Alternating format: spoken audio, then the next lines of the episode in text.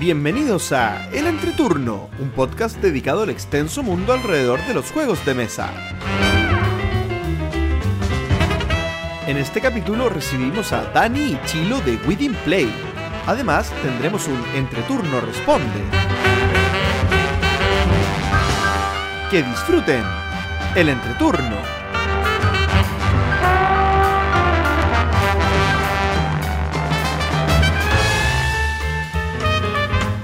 Hola, ¿qué tal amigos? Mi nombre es JP Gloria. Y yo soy Axel. y estamos, y estamos comenzando el capítulo número 125 de El Entreturno. Estamos grabando el viernes 4 de agosto el capítulo que saldrá el martes 8 de agosto. ¿Cómo están chicos? Me gusta el martes 8, 8 del 8. 8 del 8. 8 del 8. 23. Tres. Oh. Ahí no rima, pero. Si sumas. eh, No, y si sumas 2 más 2 más 3 es 7. Oh. Pero el próximo año El próximo 8 del 8 del 2024 ahí sí. no va a ser martes. pero bueno, hay que Bueno, intentarlo. al- alguna otra fecha mágica vendrá. Sí. ¿Cómo están, amiguitos? Estamos muy bien, muy bien. Yo estoy un poquito resfriado nomás. Mucha gente resfriada en la oficina. y obviamente- Cambio de temperatura. Cambio de temperatura. Sí, se... mi, mi- mi mamá decía que los bichos de la tierra con la lluvia, cuando hace calor, salen, se evaporan y uno los, los, los inhala, los bichitos. Una- Y- Una explicación muy científica. muy científica. Y después no, y después con los invitados que vamos a tener, para la risa, la- El capítulo de la ciencia. El capítulo de la ciencia. ¿ah? Pero esa es la, la, la- ciencia de las madres funciona de otra forma. Ah, Siempre el encuentran todo.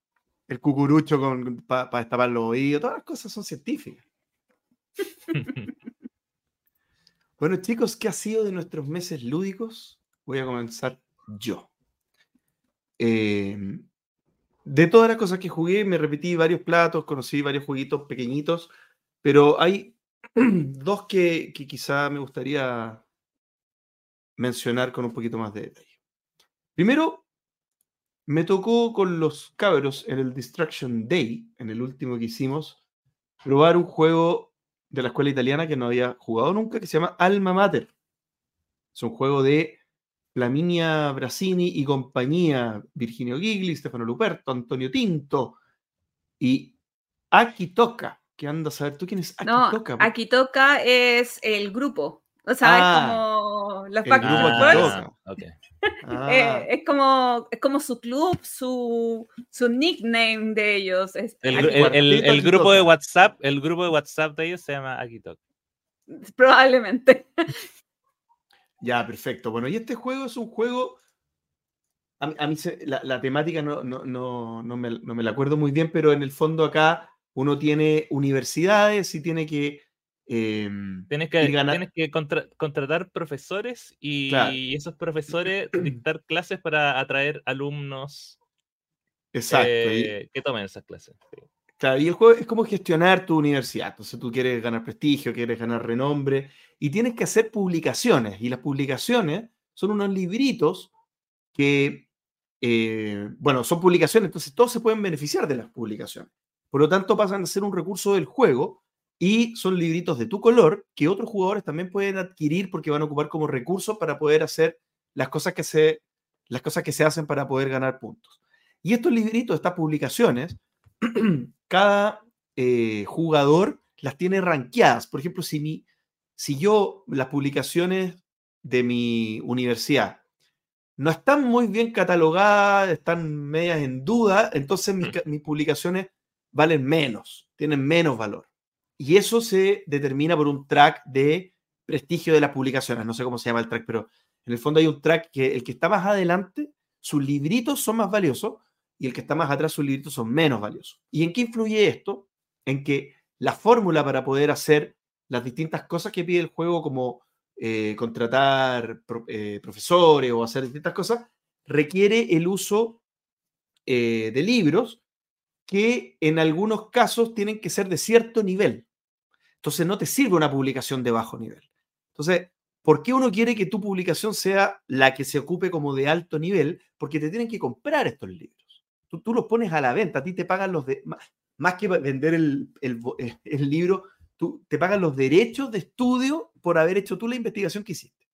Entonces, es un juego que en función de ese coste de libro y irte posicionando en ese track, tiene eso como tema central de la economía. La economía depende de que tú también te logres posicionar en este track de, del valor de tus publicaciones. Y el resto es un euro bastante eh, eh, similar a otras cosas que, que, que, ya hemos visto en otro tipo de juegos, por lo tanto este es como el elemento distintivo y a la vez lo que le da la complejidad. Eh, no es fácil, esto que estoy diciendo de los libros, de que tienen que subir de, de categoría, es súper difícil. No, uno se, mm. se distrae dos segundos haciendo otras cosas y los libros bajan de precio y es terrible porque uno eh, no puede lograr hacer las cosas que tiene que hacer porque una ronda completa no te compran a ti los libros y es terrible. Eh, el juego me dio buenas sensaciones. Creo que a, a, habiéndolo jugado ya hace varias semanas y estando hablando de él ahora, quizá cuando lo terminé de jugar esa vez me quedé con más. Tenía más ganas de volverlo a jugar de las ganas que ahora estoy sintiendo, ahora que lo estoy eh, explicando. Eh, si me ofrecen jugar, lo jugaría, pero creo que no es un juego que me compraría. No me pasó que yo haya sentido sobre otros juegos de la escuela italiana que, que, que sí me han dado ganas de tenerlo inmediatamente y que quiero comprármelo. Este, este estuvo bien, quiero volverlo a jugar, pero no es un juego que me compraría. Esa duda tengo yo. Yo jugué una sola vez el, este juego hace varios meses, como que tengo ganas de jugarlo otra vez, como que tengo tentación de comprarlo porque ha estado en oferta, ha estado eh, no, no muy barato, pero ha estado barato, pero ocupa tanta mesa que eso igual me asusta. No, no tanto la complejidad del juego como, y de la explicación quizás más que el del juego, eh, como cuánta mesa consume. Eso me da miedito. Sí, sí, sí. Eh, es un juego bien aparatoso eh, y no solamente consume harta mesa, sino que hay que mover hartas cositas. O sea, el, el, el sistema de libros, cuando uno los va eh, poniendo en su tablero, se van deslizando las ofertas de libros que, que, que uno va poniendo en venta. Entonces, eh, esto hace que, que, uno tenga que mover muchas piezas en un tablero grande, con tableros de jugador que se desparraman por toda la mesa. Se requiere una mesa bien grande. Los componentes son bien lindos, ¿eh? tiene, sí, eh, tiene buena presencia. Los libros son unos libritos plásticos que son como miniaturas de libros en 3D, o sea, no, no son losetas, son, mm. son bastante bonitos. Yo pensaba que era una versión deluxificada, pero no, son los, comp los componentes que vienen. Sí, eh, de hecho, es, eso venía a, porque también formé parte de esa, de esa partida y, y claro, me, yo eh, por un tema de, eh, de que eran los autores, la misma editorial y también el mismo diseño gráfico, en, en su momento pensaba que iba a ser como una especie de secuela espiritual o de Coimbra muy, muy, muy parecido, pero en realidad no tiene mucho que, que ver. En... O sea, Coimbra es mucho más sencillo y eh, creo que es mucho más estructurado. Eh, aparte que, claro, cada es posicionamiento de trabajadores, por lo tanto, los turnos suelen ser eh, desordenados y uno tiene que estar más atento a lo que hace el resto de los jugadores. En cambio, en Coimbra, como es A, B, C, D, E, los pasos que uno tiene que seguir, dentro de su complejidad y dentro de tratar de descifrar los, lo, la simbología, eh, igual hay un cierto orden y ciertas eh, cosas que uno puede predecir. Eh, pero más allá de eso, el, sí, el juego me, me, me gustó. Obviamente el, eh, lo, encontré bastante más pesado que Coimbra, que era mi, mi, mi, punto de referencia. Y sí, o sea, materialmente lo tendría, pero, pero no veo cuándo lo sacaría a mesa en realidad. Para, por, por, lo mismo que también decía Gloria, por el tema de la de, del setup y todas esas cosas. Es como un juego que me, me gustaría que vendieran sus componentes por separado. Así que ese es eh, Alma Mater. Lo jugaré de nuevo, pero no lo compraré aún. Oye, y el segundo juego que quiero hablar no es un juego, es una expansión de un juego que me gustó mucho, eh, pero que ahora creo que jugué una expansión que es indispensable y es Las Ruinas Perdidas de, Ar de Arnak. Eh, ¿Cómo se llama en español esta cosa? La, la expedición de los líderes. Eh, Líderes y Ah. La expansión, eh, líderes, creo que es líderes y algo, sí. Líderes y algo. Bueno, Líderes y algo es una expansión que lo que hace es agregar algunas cartitas, pero fundamentalmente Líderes de la expedición. Líderes, líderes de la expedición. Excelente. Muchas gracias, Axel. Líderes de la expedición agrega algunas cartitas más de, de objetos y de, no me acuerdo las otras cartas de que son de acciones de objetos, eh, que son las con las que uno hace el deck building, ¿cierto? Pero- Monstruitos. nuevos, etcétera. Pero aquí otro tablero también de hacer la expedición, eso es importante. Pero principalmente aquí cada uno juega con un líder que ofrece un poder asimétrico o una, más que poder asimétrico es mecánicas diferentes. Porque no es que cada uno tenga un poder, sino que más allá, tienen una mecánica para poder jugar eh, que solamente ellos pueden hacer y el resto de los jugadores no. A mí me tocó jugar con la más simple de todas porque no sé, me, me- me vieron que quizá no lo iba a entender y me pasaron el que el más La- simple, El que juega igual que el que el que juega que igual juega- que el. el que juega igual, que el que tenga un monito adicional, Ah, ya. y el monito adicional tiene un breve twist que es que tú lo, lo puedes ocupar en un espacio que está habilitado en tu tablero eh, y que te permite activar la, la habilidad de uno de los ayudantes que está en la oferta del tablero central. ¿ya? Pero, Mm. pero si no lo ocupas ahí, te, sirve como un tercer monito para, como trabajador para poder posicionar. Pero además, eh, hay algunos que interactúan con las cartas de la oferta que te permite comprar cartas de manera más fácil, entonces tú te basas tu estrategia en eso. Hay otro monito que juega con las cartas de miedo, entonces tú quieres sacar hartas cartas de miedo porque después las ocupas Ah. como, como combustible para poder hacer acciones que los otros no pueden hacer. Es como un chamán que ocupa el miedo para poder hacer cosas, etcétera, etcétera. Viene con seis personajes que cada uno tiene distintas mecánicas. Y por eso digo mecánicas, porque por ejemplo el chamán que maneja el miedo tiene que hacer cosas mecánicamente hablando más complejas para poder Mm. eh, jugar, jugar su juego. Es como una especie, de- guardando las proporciones, como una especie de jugar root, porque en el fondo hago algo muy distinto a lo que hace el resto de, de los jugadores.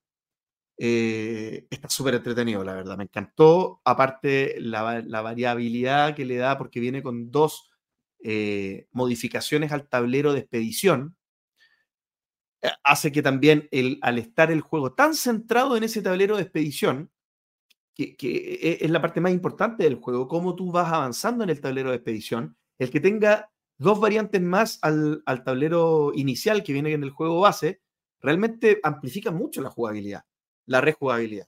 En el fondo es como jugar un juego nuevo, porque la estrategia de ir subiendo cambia mucho la percepción, eh, como la sensación de cómo tú vas progresando a lo largo de las rondas del juego. No, eh, yo no sé qué opinan ustedes de esta expansión, pero la encontré fenomenal, excelente. Creo que amplifica la sensación que, que me da las ruinas perdidas de Arnak. Si no me gustan las ruinas perdidas de Arnak, con esta expansión, ¿me gustará? Ah, es una pregunta, pensé Ah. que estáis ¿Sí? diciendo. No, yo creo que no. No sé, es que depende, depende de la razón por la que no te gusten las ruinas perdidas de No, Arnak. no Sí, me provoca nada. es que yo creo que entonces esto te va a gustar menos todavía, porque complejiza un poco más el juego base, ¿no? Claro. Yo creo que Mm. algo te tiene que haber gustado el juego base. pero alarga el juego. Un poquito. yo ¿O, creo o que tú sí. crees que la duración es más o menos similar? No, similar O sea, de, de- de partida, si hay un personaje que tiene un, un personaje extra, ya tiene una acción extra. Claro, y aparte que los Así combos que- es más con Vero este, po, por- el del miedo, por ejemplo, saca miedo, mete miedo, cambia miedo, descarta miedo, eh, chuta, te demoráis un poco más. O sea, claro, tú decís, son dos cartitas más, claro, pero eso está relacionado con el AP. O sea, Claro. el- los combos producen AP. Entonces, obviamente, esto tiene un poquitito más de factor de. Pero a la vez lo juegan personas que ya están habituadas con el juego base. Claro que Claro, que ya lo ahí- manejan. que ya lo manejan, claro. A mí me encantó, encontré el tema de los combos de los personajes. Siempre per- personajes asimétricos creo que aportan los juegos de este tipo. Dos preguntas para el JP del pasado, que no me acuerdo, probablemente ya te, me contestaste esto. ¿Arnak o Dune Imperium? No, Dune Imperium. El J, JP del pasado. Ah, Arnak. a mí la primera partida de Dune Imperium no me gustó. No, me refiero a el JP, antes de probar esta expansión de Arnak, ¿prefería Arnak o Dune Imperium? Es que no sé qué tan pasado, pero yo te voy a decir, la primera sensación que me dieron ambos juegos en, modo básico, me gustó más Arnak. No me gustó Dune Imperium en la. Pero después te enamoraste de Dune Imperium. Después, habiendo jugado ambos después solo en el base. Dune Imperium para mí lejos. Y ahora ya después con expansión, ¿sí? ya después con expansión ambos, Dune Imperium también. Ya, pero y Dune, sorry la pregunta, pero Dune Imperium sin expansión versus Arnak con expansión? No, Dune Imperium, es que Dune Imperium tiene otra cosa. Lo que pasa es que casi... O sea, igual, igual lo, lo acerca porque, claro, porque yo creo que sin haberlo, sin haberlo, sin haber probado la expansión, pero igual lo iguala en el tema de que cada uno tiene una, un, un líder asimétrico. Que en Dune Imperium no es tan asimétrico, pero sí te da. No es tanto, pero igual. Pero igual, igual hay estrategias que dependen de los líderes que te tocan. Sí. Sí, pero ahí lo que pasa en Dune Imperium habría que ser muy cara dura para venderse por separado los líderes. es como Acá sí, pues acá tienen mecánica, aquí hay un diseño más profundo asociado a cada líder. Mm. En, el otro era ya, démosle algo distintito a alguien, ¿cachai? Em, pero, pero no creo que terminen pareciéndose como juegos. Yo creo que la comparación de Arnak con Dune Imperium es porque son posicionamientos de trabajadores con cartita. pero igual son contemporáneos, o sea, de la misma época. Claro, también, también. Pero creo que las sensaciones, las sensaciones, perdona, las sensaciones que produce un Imperium son más del, más del conflicto. Eh, eh, eh, desde la manera puntual, que estáis todo el rato comparándote con el otro, una carrera para llegar a ciertos puntos, entonces estáis peleando con los otros, un juego bien de conflicto.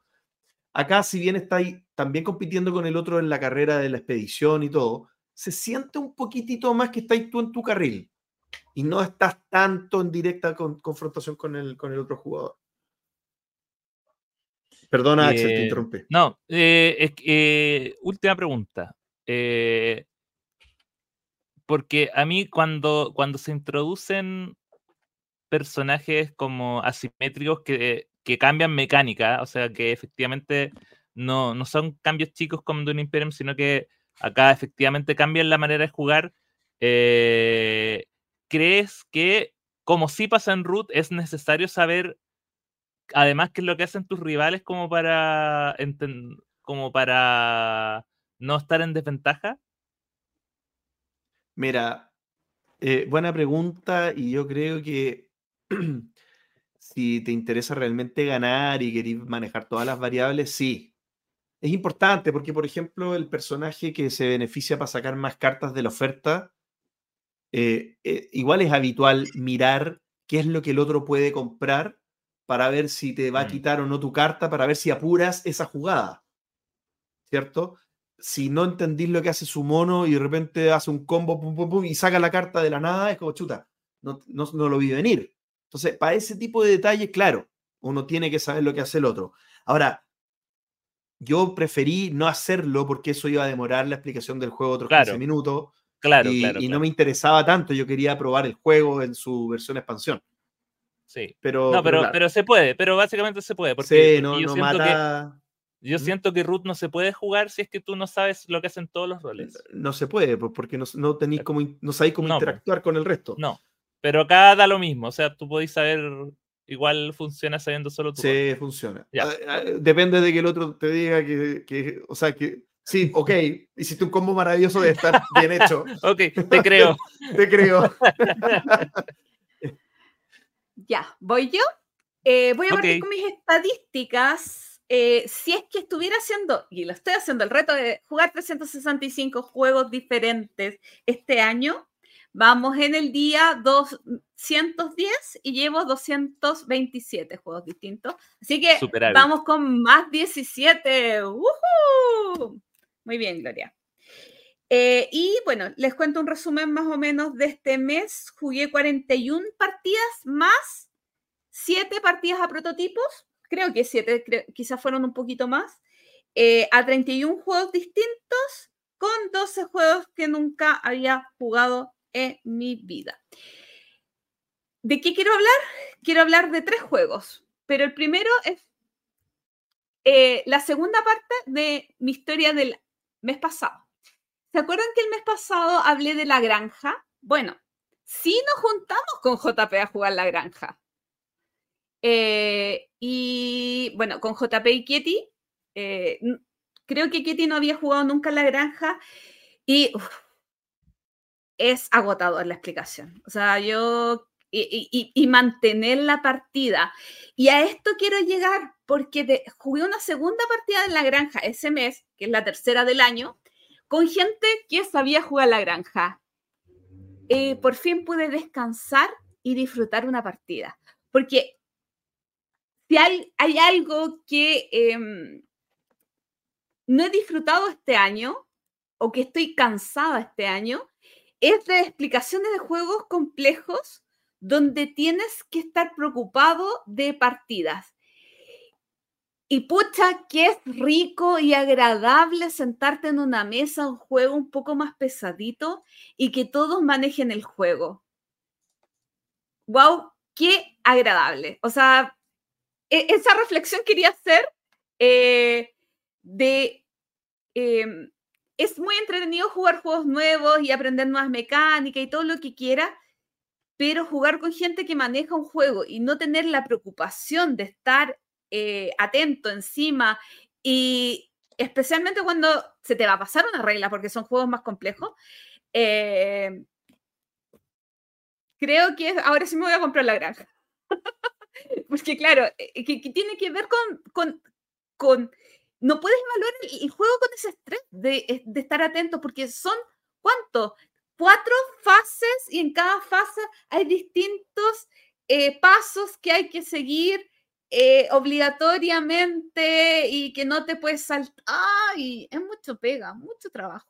En fin, eso era mi comentario sobre la granja, que JP puede decir si le gustó o no, a pesar de, de estas mil reglitas complicadas. Es que, es que, como tú explicaste, yo no sentí tanto ese golpe de, mil reglitas porque como tú lo ibas ahí eh, como liderando, em, uno, uno, claro, veía, ay, ahora toca esto, pero, pero en el fondo, eh, si alguien se equivocaba, saltaba y tú decías, no, no, falta tanto, como que, y la Ketty también de repente hacía algo y tú te no, falta tanto. Entonces yo se entendía que el peso te lo llevaba y tú, y se entendía también que no era muy agradable, porque son 11 mm. pasos, 15 pasos, son infinitos pasos.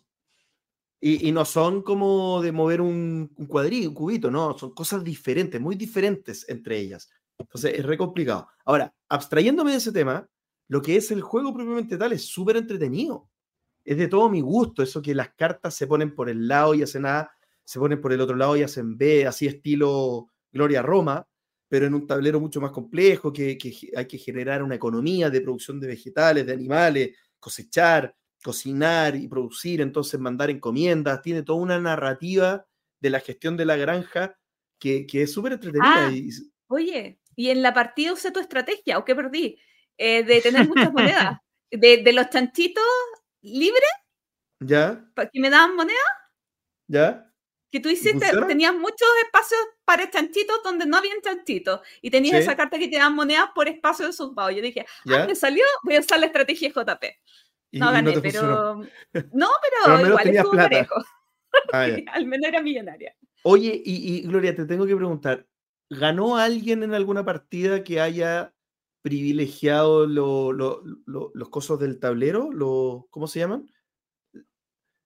Las misiones como ¿Sabes a qué me refiero, no? Sí, de hecho nosotros en la partida hicimos muchas cosas. Eh, eh, en la tercera partida yo me fui, me, eh, me, fui a eso y nos fuimos mucho a eso. y Ya. destapamos todos los mercados. Ah, pero es que si se van muchos, no se puede, no se sabe si le gana a alguien que no vaya. Claro, pero no pero en esta partida como activamente decidí yo a irme a eso y los otros también fueron. Entonces fue una experiencia muy diferente. Ah, ya. ¿Y los que Entonces, no y- fueron, les fue mejor No, o nadie no tres. fue? Fuimos tres y los tres fuimos. Ah, ya. Entonces no podría evaluar si es que alguien ganó solamente haciendo eso, porque en realidad los tres fuimos a eso. Como yo nunca había hecho eso, decidí irme a los mercados. Pero él da mucha variabilidad, o sea, hay muchas alternativas de acción. Y, habrí- y, y me imagino que están comensaditas, no, no tengo suficientes partidas para decirlo. Dos juegos que quiero conversar ahora, cortito, fueron las premiaciones de los Spiles Yare. Hay un video del entreturno donde pueden ver nuestra, nuestros comentarios en vivo e indirecto en calor. Eh, y yo quiero hablar de dos Roll, Flip and Write. Muy cortito, dos juegos que jugué este mes. Uno es Juanito Blockits, que es un juego argentino eh, de polinim, polinimio, ah, no importa cómo se llama esa lecera. Eh, que tú podrías decir que es un típico roll and write donde lanzas dados y dibujas la figurita tipo Tetrix, pero tiene una variante muy simpática que quiero comentar. Es que en la hojita donde tú haces las figuras, cada jugador tiene una hojita donde hace las figuras y una hojita donde anota lo que va haciendo, como los puntajes. Pero en la hojita donde coloca las figuras va rotando.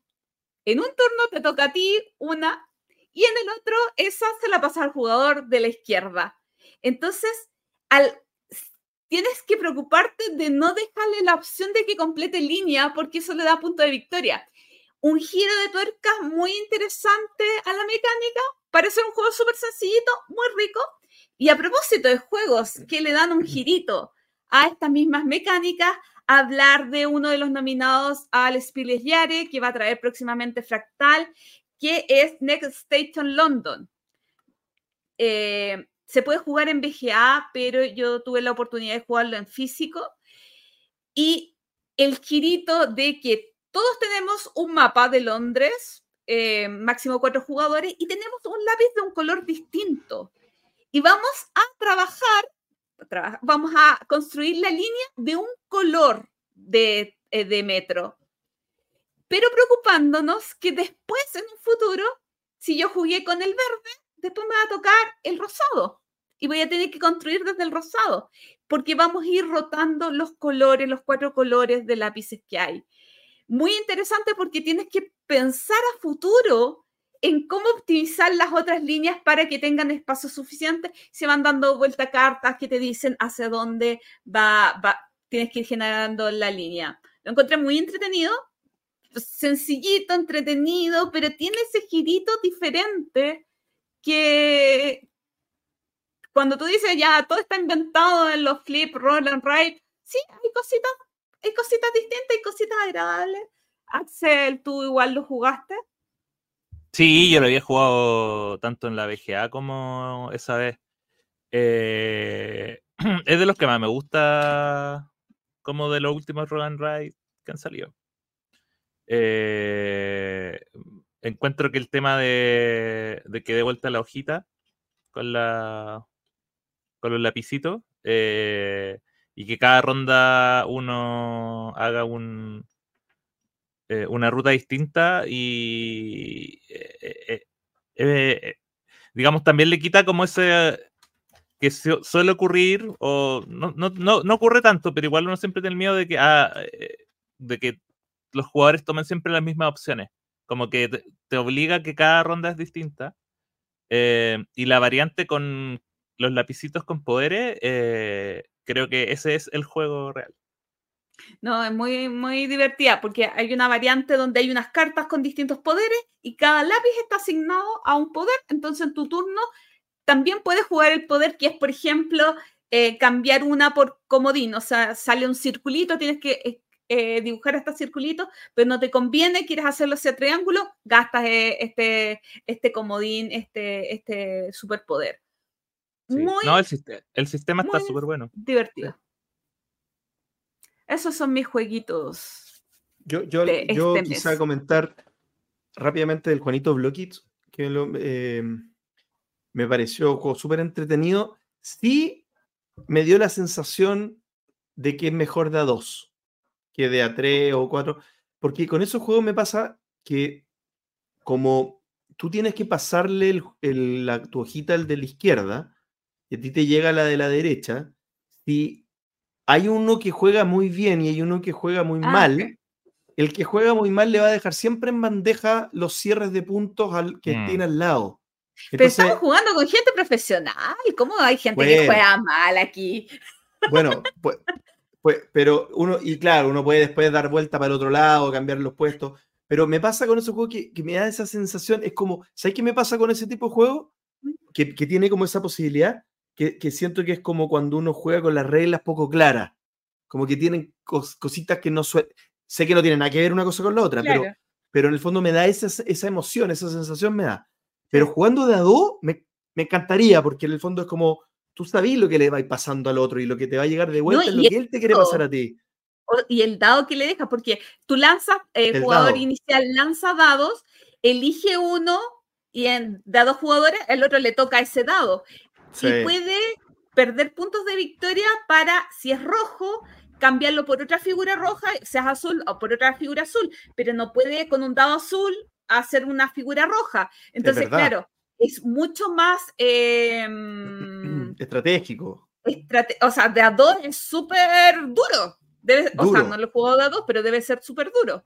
Claro, pero estratégico en el sentido de que cada cosa que tú haces tiene una consecuencia que depende de lo que tú hiciste. No hay algo aleatorio que el otro puede jugar bien o mal. no, O sea, tú le estás tirando algo y estás recibiendo algo de una sola persona. Entonces, no sé, lo, El control de dos bueno. es mucho más. Lo Claro. encontré muy bueno. Sí, el control de dado es mucho más. Amiguito Axel, ¿qué maravillosos juegos japoneses has jugado este mes? Eh, este fue un mes eh, pobre porque estuve una semana fuera. Así que. Entonces, perdón, eh, amiguito Axel, ¿qué juegos coreanos has jugado este mes? No, no, ninguno, nada. Eh, tuve un mes afuera, un mes, una semana afuera, así que solo tuve 29 partidas registradas, pero igual de 21 juegos, o sea que hubo variedad. Em, y eh, de las partidas que quiero destacar, una de las primeras fue eh, que pude probar eh, Dragones del Mar de Fractal, que este juego que todavía que van a sacar en Essen, pero que ya andan dando vueltas la, la copia que, que enviaron de, fábrica, sí. la copia de fábrica eh, en varios de, de los eventos que están haciendo, así que lo llevaron un día un super lunes y yo encantado de jugarlo, sobre todo porque hay piezas naranjas, así que fui el dragoncito de naranja y, y me encantó el juego. Eh, es un juego de tiene de control de áreas, pero, o sea, en el fondo tiene es control de área, pero también es de colocación de figuras de em, en las cuales tú tienes que ir eh, colocando las fichas de tus dragones dentro de eh, el, el mapa central que está dividido en cuatro partes. Y em, el tema es que tus dragones no pueden ser adyacentes a, a tus otros dragones. Eh, esa es como la única regla de, de- colocación. Y si tocas a otro dragón, a un dragón de otro jugador, tienes que pagarle, pagarle dinero. Eh, y al final, finalmente, el dinero, el, el rol que tiene es como eso, como flexibilizar la- los lugares donde tú puedes ir colocando estas figuras de que son figuras, eh, que son cartas que son de figuras pequeñas, medianas y grandes. Y em, lo, lo otro que también me gustó es que uno parte con una carta, de- una, una mano de cartas. Tú, por ejemplo, juegas una figura grande y después tienes que robar una que no fue grande, o sea, tienes que robar una pequeña o una mediana.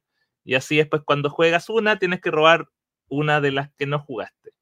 Em, y entre medio del, del- mar tú vas recogiendo barquitos que los puedes cambiar por, por misiones. eh, hay misiones secretas, hay misiones eh, públicas que se van como, como contratos. Em, y finalmente está la parte que puntúa al final, que es de em, control de área, con presencia de, los dragones. Y hay, sectores que, donde un dragón puede estar eh, con la cabecita en, no sé, en el norte y la colita en el este, y ese cuenta como una, un solo dragón, cuenta como presencia en esas dos áreas, pero para estar eso, igual esas, esas partes también cuesta dinero colocar, esas como bordecitos, es más costoso colocar eh, a los amiguitos, así que eh, no, me gustó como a nivel de producción, fluye súper rápido y quedé con ganas de más, así que no, no puedo esperar más.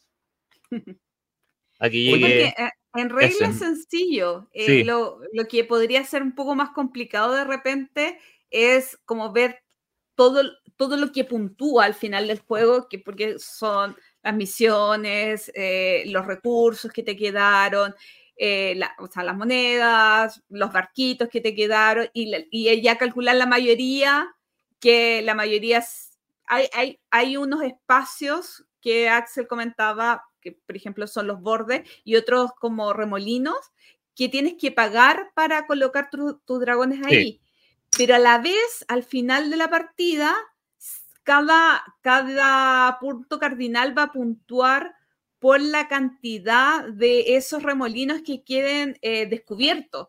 Entonces, hay que tener ojo ahí que no, no vayas a, a, irte por uno que puntúe poco. Claro, o, al revés, los rivales también pueden hacer eso. En el fondo, si ven que ya tiene una mayoría muy grande, van a ir a tapar los remolinos para que tu mayoría eh, pueda valer menos, pero también al costo de que probablemente estés perdiendo otra mayoría en otro lado. Y están las cartas de dragones ocultos que también hacen que uno tenga un dragón secreto en algún punto cardinal. Eh, no, está súper bien está súper bien hecho, me gustó harto. Oye, ¿sí? No, perdona. Este juego me, da me da una sensación extraña porque si uno piensa en un Luciani, piensa en un tablero de composicionamiento de trabajadores, que tenéis tres trabajadores que hacen ABC y que en el del Renacimiento, que de alguna cosa. Este juego es como que rompe ese esquema, es como. Sí, totalmente. Parece igual, como un Bunny, Kingdom del mar este. Eh, eh, sí. Eh, sí, bueno, aparte es codiseño, entonces puede que también haya sido como... Eh, no, sé si el, el codiseñador ayudó a bajar a, a Luciani o si el codiseñador tenía como la idea original y Luciani se la pulió. Puede haber sido como de las dos maneras. Eh, pero está bien que, que en el fondo igual yo creo que el nombre del diseñador va a hacer que, eh, que llame la atención del público de afuera, que yo creo que también es la, la, apuesta que tiene Fractal por precisamente lanzarlo en Essen, eh, que, que, ya tenga la portada que diga Sea Dragons. Y, em, pero acá también, que probablemente es, un público, también va a llegar el público que, que no, no lee quién es el diseñador y que, y que lea lo mismo pero sigue siendo un juego súper atractivo visualmente, de regla sencilla, entonces yo creo que tiene, no, tiene por dónde que le vaya mal. Mira, yo, sí tengo un temor eh, ah. que al, al, jugón, jugón, jugón, eh, más culo duro, qué sé yo, o al medio especializado, no sé, se pase rollos, o sea, se piense cosas que no son. Porque al final tú dices, ah, Luciani, ah, es de, de, de 3 para arriba de peso de BGG. Claro. Y se encuentre con algo que le decepcione, pero no, no porque el juego sea malo ni nada por el estilo, sino porque no cumple con las expectativas. Pero oye, ¿cómo creaste la expectativa? O sea, entonces es importante recalcar que es un juego para alguien que juega juegos de mesa no. No es complejo, no es mm. familiar, o sea, sí es familiar, o sea, pero me refiero como, ojo ahí, que no es un juego, o sea, no es un juego medio pesado, es un juego medio tirado para liviano, entonces, eh, regulemos la expectativa del peso del juego porque después no quiero que no quiero que escuchar críticas de ah, pero es que este juego es muy liviano. No, porque es, es muy liviano. O sea, juégalo sabiendo que es así. No, no juegues pensando que es un gran Austrotel o es un o Lorenzo el Magnífico. Oye, el, el otro juego que jugué de manera inesperada fue eh, Troyes, o Troa, como dice la gente que, que, que, eh, que habla bien el, el francés. El polaco. El polaco, el no sé qué. Yo le digo Troyes. Eh, no estaba contemplado en esa mesa, pero mi mesa finalmente se vio reducida a solo yo y era Y o jugaba Viernes. solitarios, claro, o, o- o- o acudía a la sección de juegos solitarios del bistro, o dije, ya, pero sí, ¿cuál el problema? Y, y me gustó harto el juego. O sea, yo, yo, ah, yo sé que ese tiempo, yo mucho, hace harto tiempo le tenía ganas por el tema de que hay daditos y... Pero, pero era una de esas deudas que había quedado como históricas con, con jugarlo.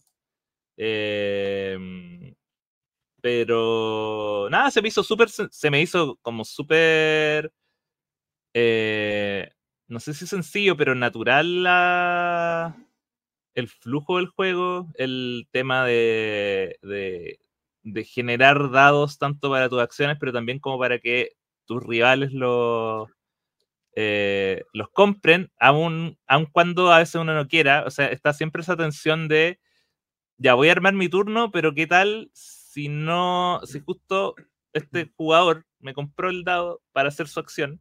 Claro, yo gano un beneficio, pero también pierdo la acción que, que tenía planeado hacer. Eh, entonces siempre está como esa, esa tensión bien táctica de, en qué momento hacer.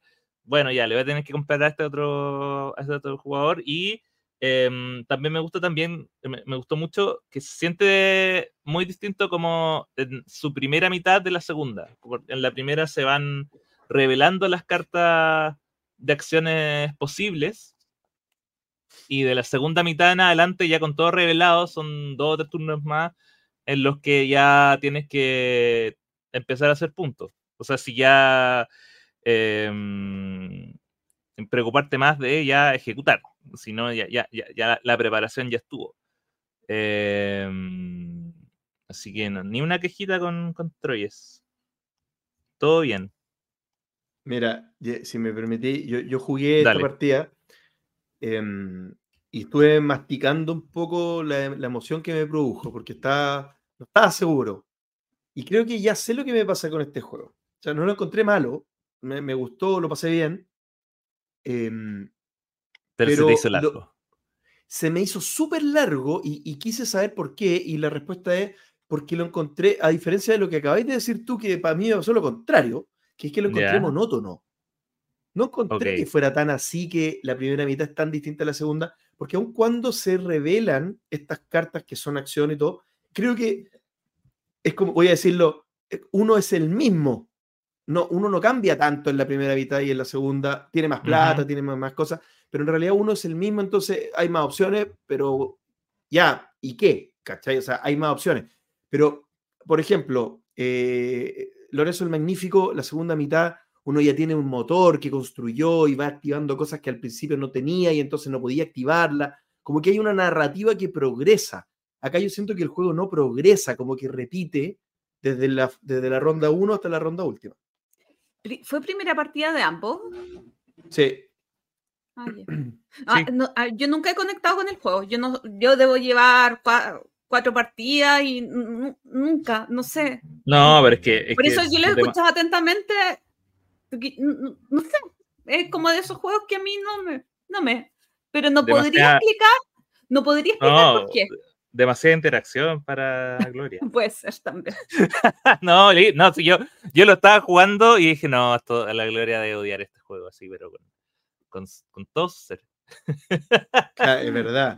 Es como- No, y peor cuando, cuando te atacan, o sea, no me acuerdo cómo se llama, pero cuando entran estas cartitas y que tú eres como el jugador inicial y tienes que bloquear el ataque de no sé qué, Ah, claro. sí. eh, que no Te me acuerdo, obligan a gastar dados para. años que no lo juego, pero es como, oh, no, yo, yo quiero construir mis cositas sin que me molesten. Sí, están. Sí, hay varias como cositas media arbitrarias, pero no sé, a mí me gustó. Pero, pero sí, quizás siento que eh, es una reliquia. O sea, se siente el paso del tiempo. Como que no ha envejecido bien.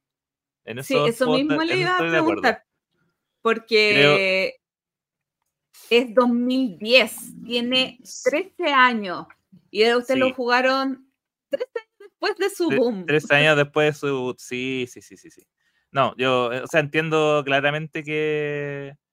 eh, que las fallas que tiene son cosas que. que otros juegos han ido mejorando con el tiempo. Entonces, probablemente en esa época. eh, el- la monotonía no era un problema, porque en el fondo igual era. Eh, muchos juegos de esa época también eran medios monótonos, pero ahora que, que claro, que hay, eh, no sé, hay, uno también tiene cierto eh, cariño por la construcción de motores y ese tipo de cosas, eh, uno que ya descubrió otros sabores, ya ese sabor ya es rico, pero no te satisface. ¿Sabéis qué otra cosa? Perdona, sé que nos estamos extendiendo, pero quizá es interesante que, que- ¿qué cosa produce sensación de monotonía? Porque tú puedes decir, hay juegos que también yo hago lo mismo todo el juego y no se sienten monótonos, que no necesariamente son de, con- de construcción de motor y todo el tema. Mm. Pero ¿sabéis qué pasa? Que acá no estás avanzando en nada muy concreto. Como que juntas fichitas, pero las fichitas no dibujan nada, no son nada, son fichitas. Por ejemplo, en el Ark Noah, voy a- voy- se me vino a la cabeza. Alguien lo puede encontrar monótono porque estáis todo el rato haciendo lo mismo, eh, pero estáis completando el zoológico. O sea, por lo menos algo avanza de lo que tú tienes y significa algo. ¿Cachai? Acá no, pasa mucho eso. Mm.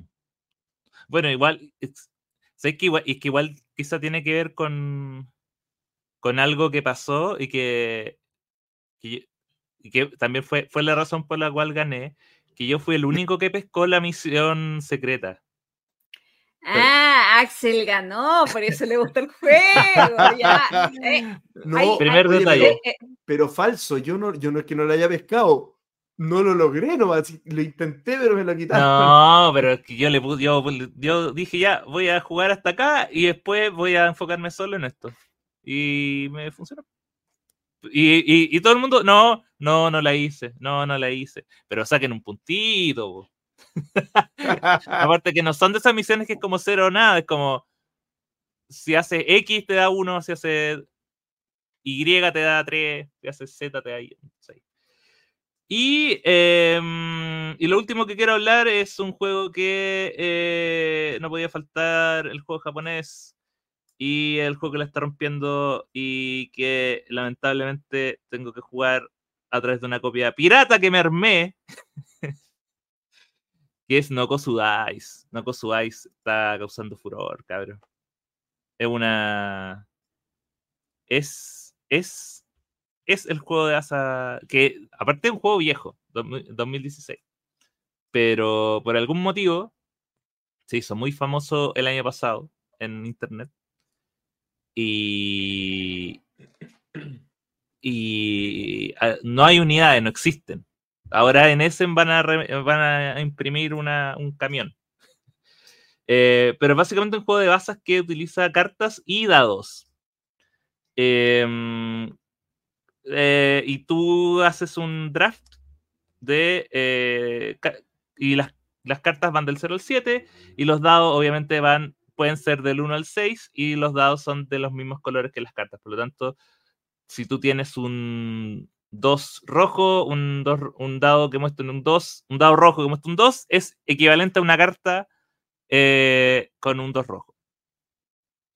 Y em, eso ya es eso ya es como interesante porque cuando tienes como cartas públicas y cartas privadas, tienes cartas que tú puedes ir decidiendo eh, si juego primero lo público o lo privado. Em, te pueden forzar a jugar una carta porque, mira, tienes que jugar la azul porque aunque no tenga azul, el dado sigue siendo azul, así que también te pueden ahí jugar con eso, pero em, lo más interesante es que, eh, no lo voy a explicar en detalle porque es un poco complejo, pero cuando uno hace el draft de dados, sobra un dado y ese dado eh, va a indicar el triunfo.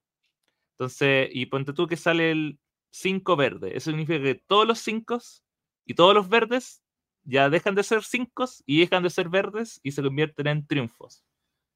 Eh, adoptando lo que significa ser triunfo en un juego de base, que es una de las cartas que puede ganar, pero eh, tienes que jugarla, puedes jugarla solo si es que no puedes seguir la, la, pinta que manda o si partes con un triunfo. Eh, y además de tus dados que drafteas, eh, el último dado que te queda, eh, no lo usas, sino que se queda al frente tuyo y el número de ese dado representa la predicción o la cantidad de basas que tienes que llevarte. Oh. Y esa mecánica Ah, JP pensé que lo había jugado. No, yo no lo jugué. No, Ah, no, todavía no. Todavía no, no, no te has unido al culto. Pero esa parte es la mejor.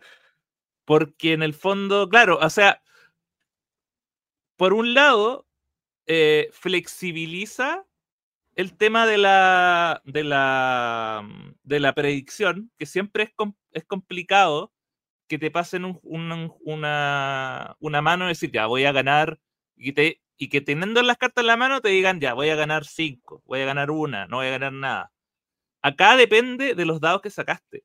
Entonces, Pero igual como es información abierta, puedes jugar en contra de un jugador, porque yo le puedo tirar de esa pinta hasta que se le termine la mano y que lo obligue a jugar la base que él quería. Entonces, claro, tú puedes, tú puedes, obligar eventualmente cuando quedan dos, dos dados a que juegue, no sé, si ponte tú que yo tengo tres basas y me queda un 4 y un 1. Entonces, la Gloria me tira el, color para obligarme a jugar el 4, por lo tanto, tengo que dejar mi predicción como el 1 y ya me pasé. Entonces ya no la cumplí. Igual ganas eh, puntos por la cantidad de basas que te llevas. O sea, la predicción ganas un te da punto más por basa, ganas un punto por basa, pero si completas tu predicción, ganas 10 puntos por cada jugador que no la cumplió. Entonces también eh, eh, es bien... me encantó, me encantó el juego. es, que, es que, es que, de verdad, ayer, eh, o sea, de todas las veces que lo hemos jugado, yo eh, la parte del triunfo es complicada y, y, lo bueno es que siempre uno está como ayudando al otro porque en el fondo, por ejemplo, si alguien baja un 6 rojo, y tú bajas, no sé, y tira el 2 rojo, pero, o sea, y justo las rojas son triunfo, no podéis tirarla, porque técnicamente ya no es un rojo, entonces siempre está, oye, pero no, porque no es roja, ah, perdón.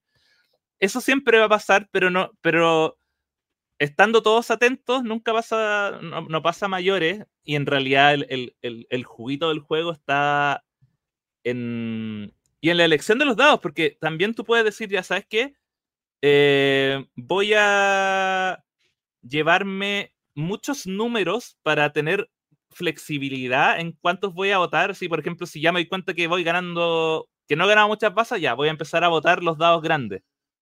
¿Ya? Pero si, elijo dados y si me han quedando dados muy iguales, si tengo puros 2 y puros 3, porque en el fondo yo elijo 5 dados nomás para tener frente. Si tengo 2 eh, y 3, mi, mi, tengo que asegurarme de llegar a ese número porque a uno de esos dos números. Y eh, ahí está la carnecita. Yo los invito a, hacerse su no, su no Se, va, el super lunes que sigue, ¿o no?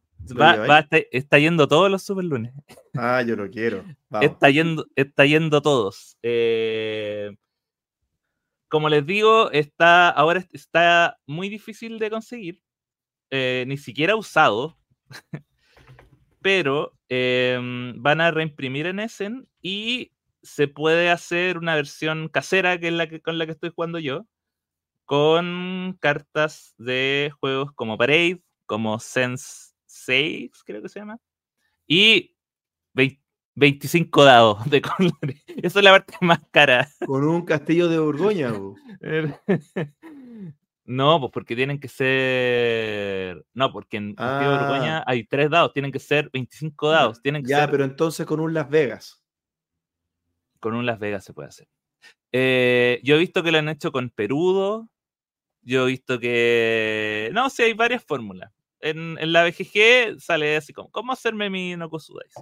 Pero una vez sea legal su compra, se, se va a la colección directo. ¿no? Eh, eh, eh, es tremendo. No, o sea, a mí no me convenció tanto. O sea, está, está, no, está simpático como para jugar un juego de bazas distinto que te, te presenta un desafío diferente, pero, pero no es de los que eh, quiero repetir mucho. O sea, pero me pasa que son muy pocos juegos de bazas que yo quiero repetir mucho. O sea, la tripulación, todas las veces que me pida, eh, Cat Box y el Messman. Esos son mis tres, aunque si Eh, escuchamos el capítulo anterior, hay algunos que no son de bazas. No importa. ¿Sabes qué? No, igual. eh, mm, porque las veces que lo hemos jugado, lo hemos jugado a 3. Y creo que es mejor de a 4. Mm, Puede ser también. Que es de 3 o, 3 o 4. Creo que de 3 no, no, es tan, no es tan bueno. Eh, pero, pero tampoco creo que jugando a 4 vaya a cambiar radicalmente la. No es como que, oh, hay que jugarla a 4. Sí siento que la gente que lo juega a 4 se lleva una muy buena impresión. eh, y en 3 uno puede como pillarle más, más, más rápido la- las fallas.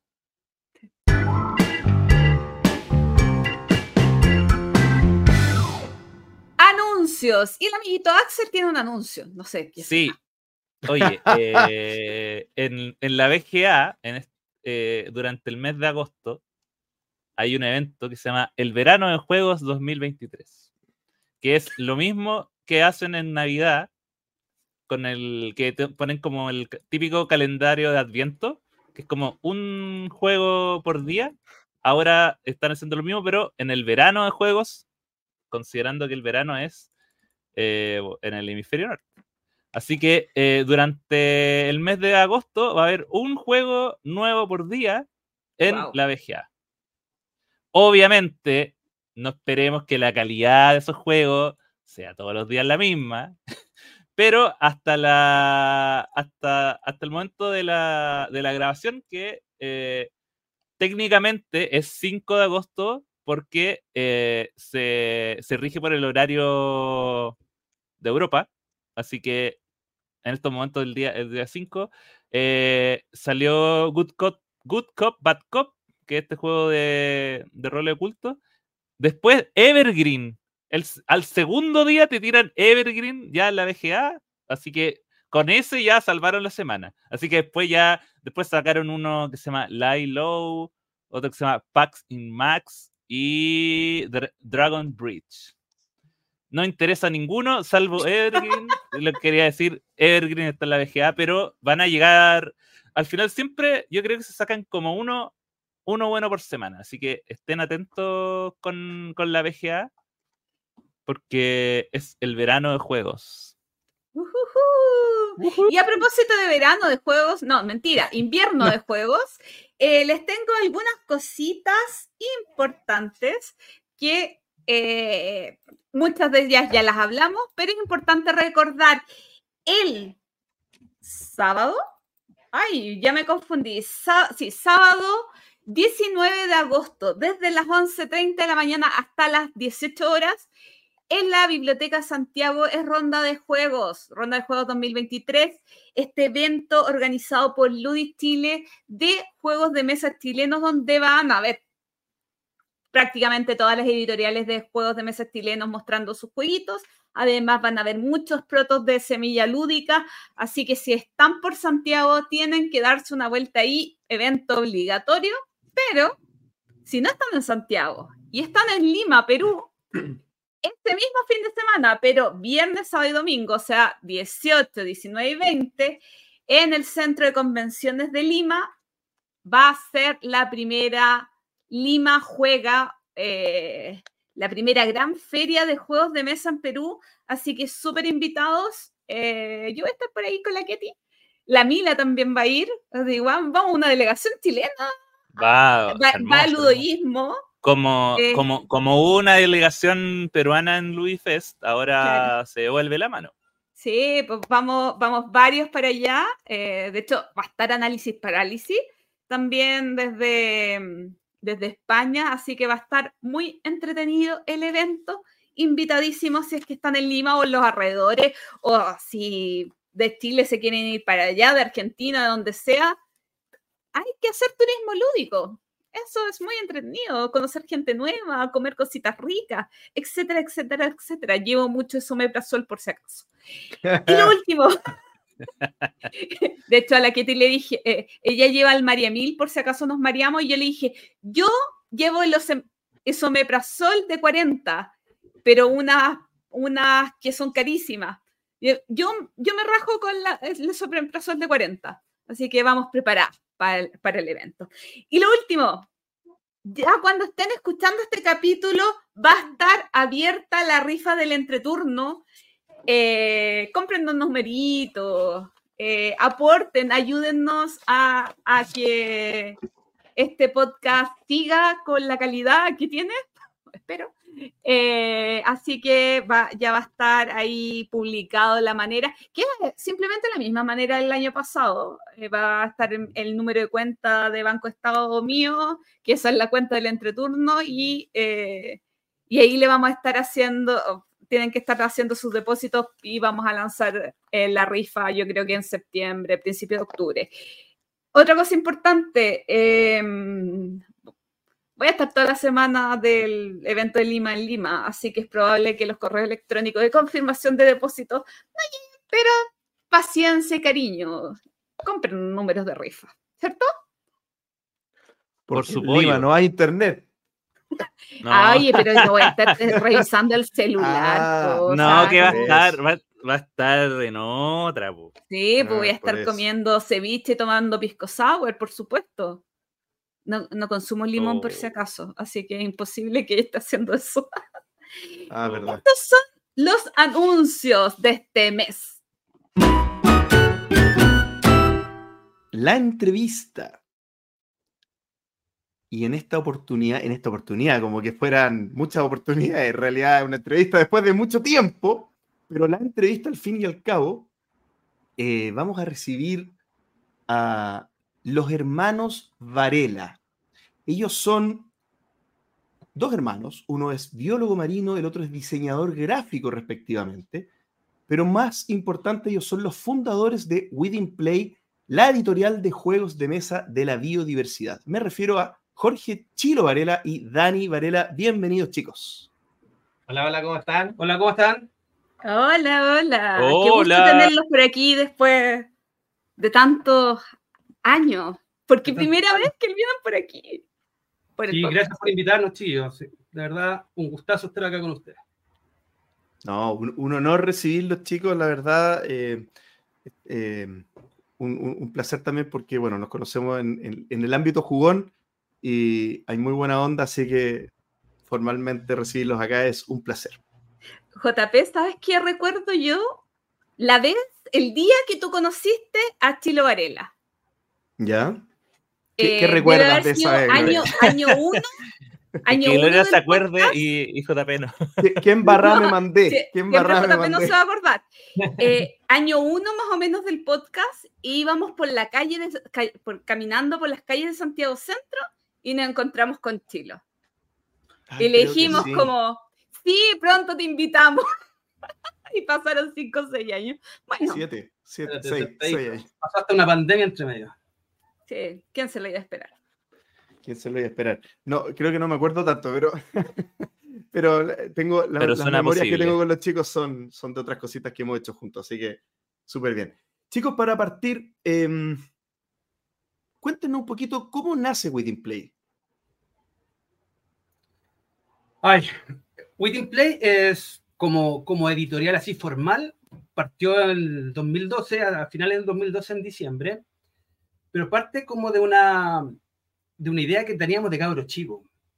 Está el, el Dani tiene 10 años menos que yo, entonces yo siempre tuve que jugar con él, inventarle juegos, y yo soy de la época de los flippers, ¿cachai? Entonces, todo lo que había o veíamos en los flippers, en la casa no lo teníamos, porque nosotros en la casa teníamos Atari, y el Atari gráficamente era súper, súper, súper bajo, eran puros píxeles que se movían para todos lados. Arcaico. Entonces yo trataba de hacer el Doble Dragon, el Wonder Boy, eh, todos esos juegos yo los trataba de simular, pero lo hacía como de cartoncito. Y para que se movieran, le metía dado.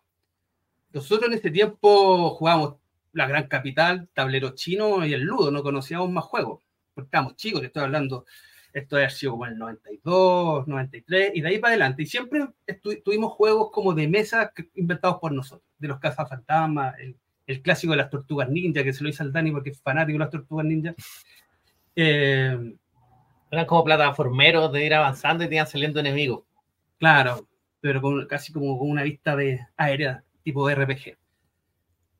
Y mucha gente empezó a jugar. Mis amigos, los amigos del Dani, estas dos generaciones que están juntas por los juegos de mesa, empezamos a,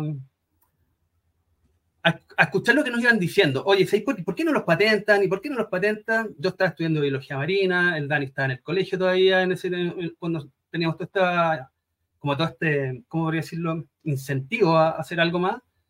Y llegó el momento, porque yo ya estaba haciendo, yo ya había dejado de estudiar, estaba haciendo clases de, de ciencia en un colegio en Putaendo, el Dani está estudiando diseño gráfico, y ahí sí, ¿sabes qué? Pues patentemos los juegos, ¿ya? Y lo único que sabíamos era hacer juegos en ese momento, no teníamos idea de nada más, no sabíamos todo lo que había que mover para que la cuestión funcionara. aparte que, por ejemplo, nos dieron como consejo, nos dijeron, hagan un juego simple. Y nosotros, de los juegos que nos habíamos hecho para nosotros, de los que estábamos haciendo en ese momento, eh, cuando tiramos Within Play, era Fechas, que es como un juego de rol de fútbol, que es sumamente complicado, que lo jugamos solo nosotros, y teníamos un juego que era tablero, porque nosotros no le poníamos mucho nombre a los juegos, que era como un Warcraft de mesa. Entonces tenía que ir recolectando oro, construyendo edificios, que hacíamos con, con, con masitos de estas que venden en la librería. Entonces cuando nos dijeron hagan un juego simple, hicimos, hicimos el Cazadores de Tesoros, que no era simple, pero para nosotros era simple dentro de todo. Oye, oye, perdona, perdona, pero dijiste juego de rol de fútbol. No tenía idea que habían hecho eso, pero qué buena idea. Qué cosa más buena. Yo quiero jugar a eso, ya, pero después les pregunto, ya, pero sigan. Sí, porque, porque es un mundo, y si nos dais, nos vamos a quedar pegados con no, el da, da, Dale nomás, dale nomás. Pero el, el, tema está en que siempre tratamos de representar la realidad de alguna manera. Siempre el Warcraft viene del, o sea, el juego ese que dice el Dani, el tablero, viene del Warcraft. ¿Cómo hacemos el Warcraft? Pero juguémoslo con bonitos, con dados. Y eso fue siempre un poquito el, el, como la, el sello de nosotros. Re, busquemos una forma de representar esto de alguna manera. Y en ese momento, nosotros no, no conocíamos ni el Catán. Nosotros estamos, estamos en una burbuja, Carlos Andes, que, ¿cachai? Y así de ignorantes, con el, en, el, en el mundo de los juegos de mesa que existía, ya, ya, conocíamos los juegos de rol, por lo menos sabíamos que existían los dados de rol y eso nos abrió el mundo. Decidimos eh, hacer esta, eh, esta, esta, editorial, que en ese momento no sabíamos que estábamos haciendo una editorial, estábamos solamente sabiendo que íbamos a hacer una, un, un, emprendimiento que iba a hacer juegos de mesa. Y, a, y así nos convencimos y, y, nos tiramos. Pues, eh, fue exactamente el 3 de diciembre del 2012 cuando nos formalizamos y creamos Within Play. ¿Y cómo era la industria en esa época? ¿Cuáles fueron las principales paredes contra las que chocaron? Eh, si podrían contar, porque igual estamos hablando de 2012-2013, hace 10 años, eh, el mundo ya era distinto. Eh, ¿cuál, ¿Cuáles fueron los desafíos que se encontraron con este primer, estos primeros productos? Mira, el desafío de la industria de partida que era un ecosistema mucho menos sano y desarrollado como es ahora. No habían youtubers, no habían gente que hiciera tutoriales o, ni siquiera nosotros nos conocíamos con nuestros padres que estaban en las mismas en, otra, en distintas situaciones, pero nosotros no nos conocíamos. Eh... Ahora, lo principal que nosotros nos dimos cuenta fue lo inexperto que éramos, porque ahí empezamos a conocer realmente el mundo de los juegos de mesa y empezamos a ver el nivel que tenían, la calidad, Cazadores de Tesoro, una, casa, una caja gigante, ¿cachai? Que eso es incómodo por donde lo mirí, no- nadie haría una caja así ahora, nosotros mucho menos. Eh, los componentes, ¿cachai? Empezamos, "Oh, que, ¿cómo podemos llegar a hacer esto? Nosotros eran, los monos eran blandengues, ¿cachai? La caja se hundía sola. Imagínate decisiones tan que ahora serían un pecado máximo como llegar y hacer una carta con un formato que te lo sacaste de la manga. Así, este formato que yo creo que así es la información. Entonces los usuarios después te dicen, oye, ¿y ¿qué forro le pongo a esta carta? ¿Qué, qué, qué formato es? Y nosotros, no, no se me ocurrió. Ya, claramente eso no es lo que hay que hacer, hay que estandarizarnos, ocupar lo que estaban ocupando. Claro, ¿para qué vamos a inventar la rueda? Ahí esos juegos los imprimieron acá en Chile. Sí. O sea, co- con, también con una imprenta que tampoco sabía lo que era un juego de mesa. No, la- las imprentas se, se tomaban el desafío de lo que uno le pedía y decían, "Mm, ya a ver, podría hacerlo con esto, o de repente con una máquina, si le hago esto, les puedo hacer las fichas de esto. Y, pero no te lo entregaban como un servicio completo. pues. De hecho, nosotros siempre contamos esta parte que, que nos entregaban las cartas por separado, por ejemplo, eh, mil cóndor, mil puma, mil, mil pudú. Y nosotros teníamos que estar la tarde entera separando así, puma, puma, puma, puma, puma, en una mesa, después la otra, después y se- son 100 cartas diferentes de pura biodiversidad. Imagínense que están las cartas del factor. eh, Terminamos con la espalda, pero sí. había que echarse V40 después para poder. Y nosotros en nuestros primeros juegos ocupábamos las patitas de plástico de grau. Todos los monitos de nosotros se ponían en Mm. esas patitas. Y un día compramos un montón. Saca- guau, eso. Y fuimos a comprar más. Y de repente nos dicen, no, la, la empresa quebró y ya no, no hay más. Oye, ¿y la matriz? ¿Dónde se hacían esas? No, no, la matriz se perdió. no ¿Se acuerdan de. Guau? Murió. Sí, Sí. po. Sí, pues. gran editorial. Gran editorial, esa se mantenía. Por lo menos yo, todos mis juegos cabros chicos venían de, de WoW. Sí. Bueno, ahí hay otro gran problema, la, la imprenta en Chile, o sea, no hay imprenta especializada. Ahora hay cosas, podéis lograr me- mejores resultados, pero en ese tiempo nadie hacía esas pegas. Y WoW, que era a nosotros donde podíamos ver si nos podían hacer las cosas, ya se estaba descontinuando todo. Entonces, eh, fue otro gran problema. Lo otro que dice el Dani es la, la difusión.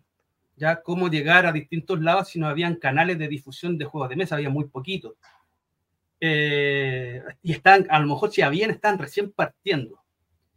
Pero no éramos los únicos y acá viene yo creo que alguien que nos echó una mano y que hasta siempre, siempre que lo que tenemos que hablar de la historia, los tenemos que mencionar que es Ludoísmo. Nos, nos topamos con ellos en una junta que hicimos de creadores de juegos de mesa, muy al, muy al cohete, así como que en, en Facebook alguien subió una idea, oye, ¿sabes qué? Hago juegos de mesa, no sé si fueron ellos, pero alguien tiró la idea y se empezaron a sumar de distintos lados. Y ahí nosotros cachamos, cacha, eh, se va a juntar un grupo de gente que hace juegos de mesa y fuimos. Y me acuerdo de ¿Año, año? ¿Ah? ¿Año? ¿Año? 2013 yo, de- tiene que haber sido. Tiene que haber sido 2013. 2013-14, en la biblioteca, no, yo fui la segunda, como en la biblioteca de Bellavista. Sí, Ah, esto, una. esta la primera fue como en un local. En, en este tiempo no tenía idea de dónde quedaban las cosas en Santiago, me ubicaba muy poco, entonces se me perdió del, del, del mapa a dónde fuimos. Pero está el Matías Arjona de David, fue. Eh, ah, ya ni me acuerdo, pero había harta gente y ahí empezamos como a, a- a- meter el bichito que eso después deriva en Ludi Chile. Después con los años, eso ahí fue como el- el- la semillita que hizo que apareciera Ludi Chile y a lo mejor otro, otras agrupaciones que derivaron de ahí mismo. Pero ahí los chiquillos del ludoísmo, ellos nos dijeron, ¿sabes que nosotros llevamos dos, tres años más que ustedes y ya hemos logrado todo esto? Y se puede. ¿Cachai? Y esa, esa palabra a mí me quedó acá, se puede. Y, y fue el, el primer gran, como la primera manilla que encontramos en la industria fue el ludoísmo. Así que para ellos siempre un saludo y un gran abrazo al Pablo y al, y al Víctor Hugo. Tremendo, tremendo. Yo tengo, tengo una pregunta como con respecto al... Me gusta siempre saber como la historia de los nombres. El nombre de Within Play, ¿de, de dónde sale? O sea, nació tal como... Nació originalmente con Within Play, fue algo que se, se acuñó en el tiempo. Mira, como recién le decía, cuando los juegos que hacíamos nosotros al principio no tenían nombre, por ejemplo, el juego de rol de fútbol se llama fechas porque nos jugamos una fecha completa, este equipo con este equipo, este equipo con este equipo, este equipo con este equipo. Vamos a jugarnos una fecha, por jugarnos la fecha completa. Y jugamos al tablero, que era el juego de... De tablero. De tablero, que había un tablero grande, nombres geniales. Y en ese tiempo hicimos la empresa con otras dos personas que ya no forman parte. Y como nosotros no éramos muy propositivos con los nombres, él decía, no, hay que poner un nombre en inglés porque después vamos a salir para afuera y tiene que tener un nombre que pegue en todos lados. Y, y él tiró el nombre de Witting Play. No, no, estábamos muy convencidos del nombre tampoco, pero quedó así como, ya, pero propongan uno mejor. Él se fue y ustedes quedaron con el nombre. claro, no sabíamos que. Yo le, yo le decía a mi hermano que le pusiéramos dos perros. Pero allá había, una, había quebrado wow, entonces era, era... era como. Pero estos eran dos perros. Era, wow, wow Junior. No era suficiente. No era suficiente. Claro, y, y claro, dos perros no, no clasifica. Y, y claro, within, within play significa como adentro o dentro del juego. Exacto. Eso era como lo que nosotros. Y claro, y, el Nico, el, que nosotros le decimos burro, él ya no está dentro de la empresa, pero nos seguimos juntando a jugar. ¿Cachai? Siempre está y va viendo los avances que hemos, que hemos hecho. Así que de ahí viene el nombre, viene de, de la proposición de uno de los miembros iniciales del, de Waiting Play. Cuéntenos un poquito, chicos, de, lo, de los primeros juegos. Algo no, nos comentaron. Eh, ¿Cómo fue este camino del diseño que han ido recorriendo, sobre todo en los primeros pasos? ¿Voy? Ya. Eh,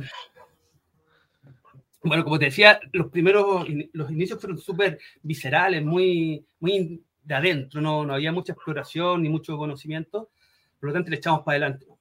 De hecho, llegamos a un momento en de crear un juego beta que lo comercializamos en las ferias independientes, que era Ataque Zombie, que era un juego que el tablero venía en un cartón de estos duples que se volaba por la mitad, ahí emplacado, pero la caja era una caja de pizza con un adhesivo. y así lo comercializado, pero era un beta, nosotros veníamos un beta y, y, comentábamos que dentro de la caja de pizza venía como era algo muy, muy inicial.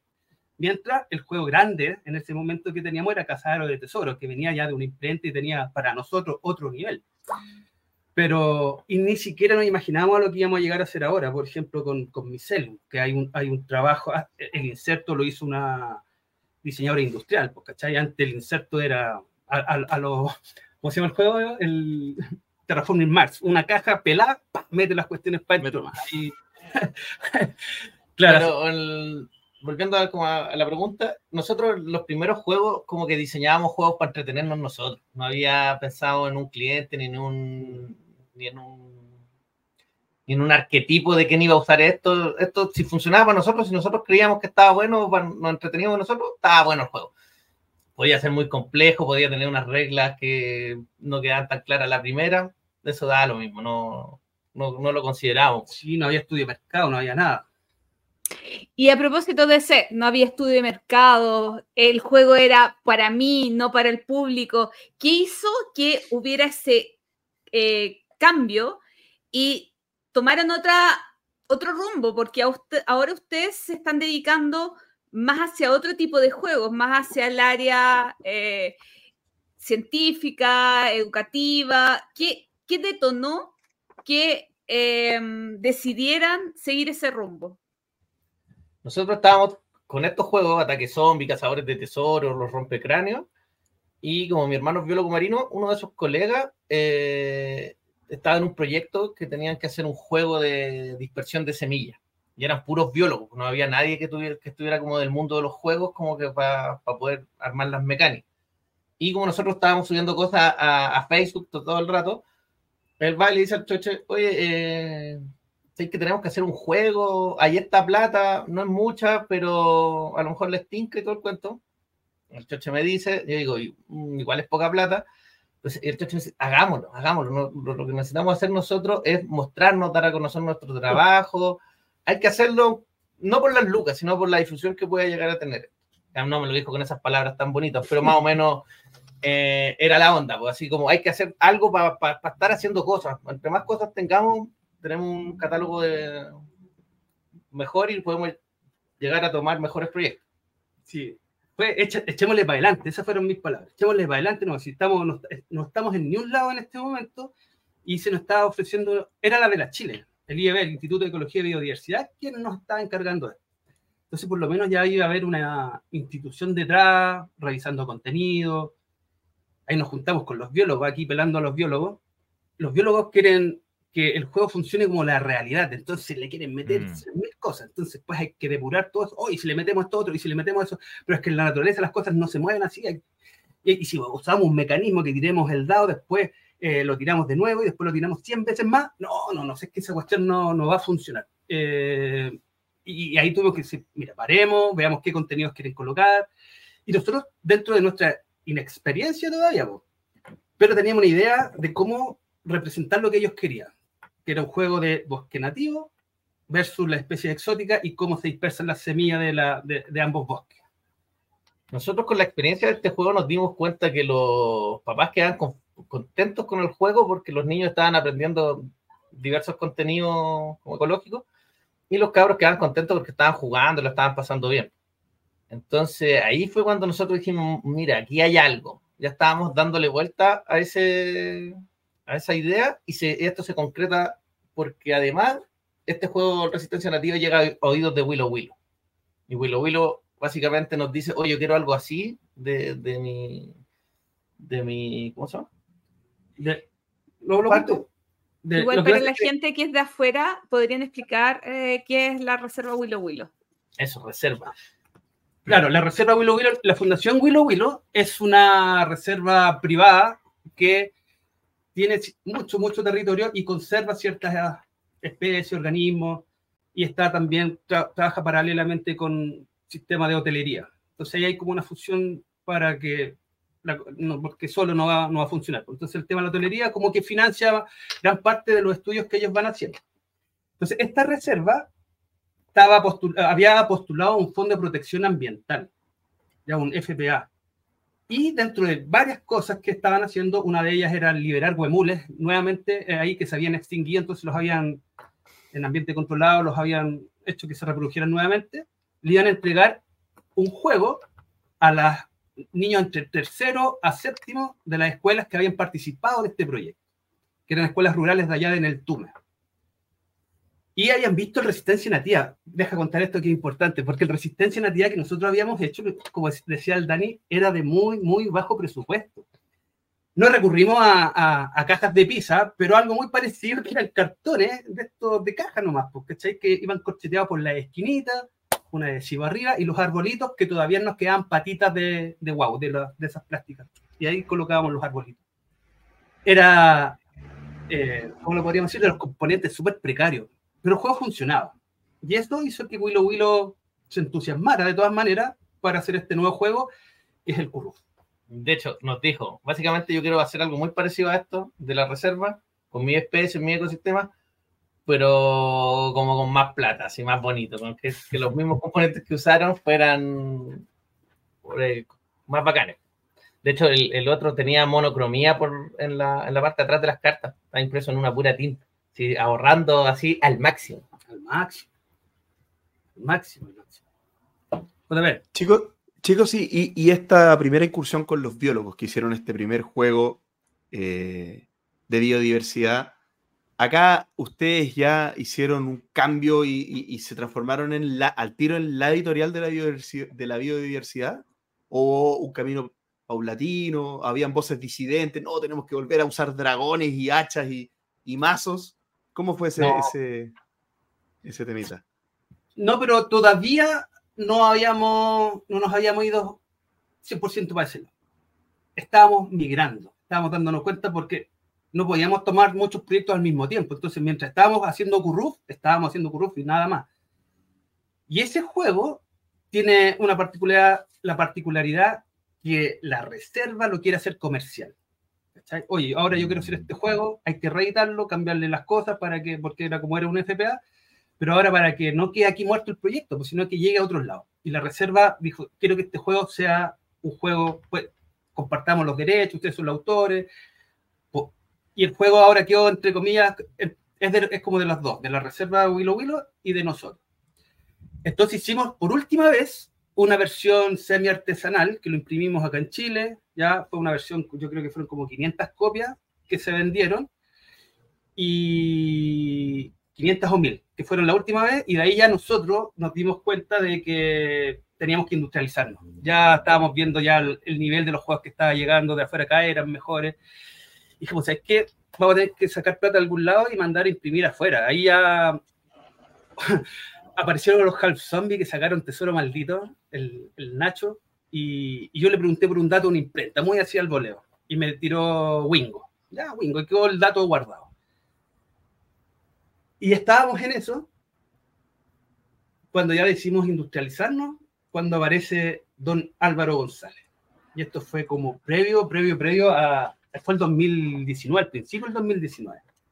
El Álvaro venía llegando, eh, se había ido un año a Francia, estuvo trabajando por allá y llegó y nos juntamos. Yo era compañero del colegio con el Álvaro. Entonces estábamos en un carrete compartiendo, tomando una chela.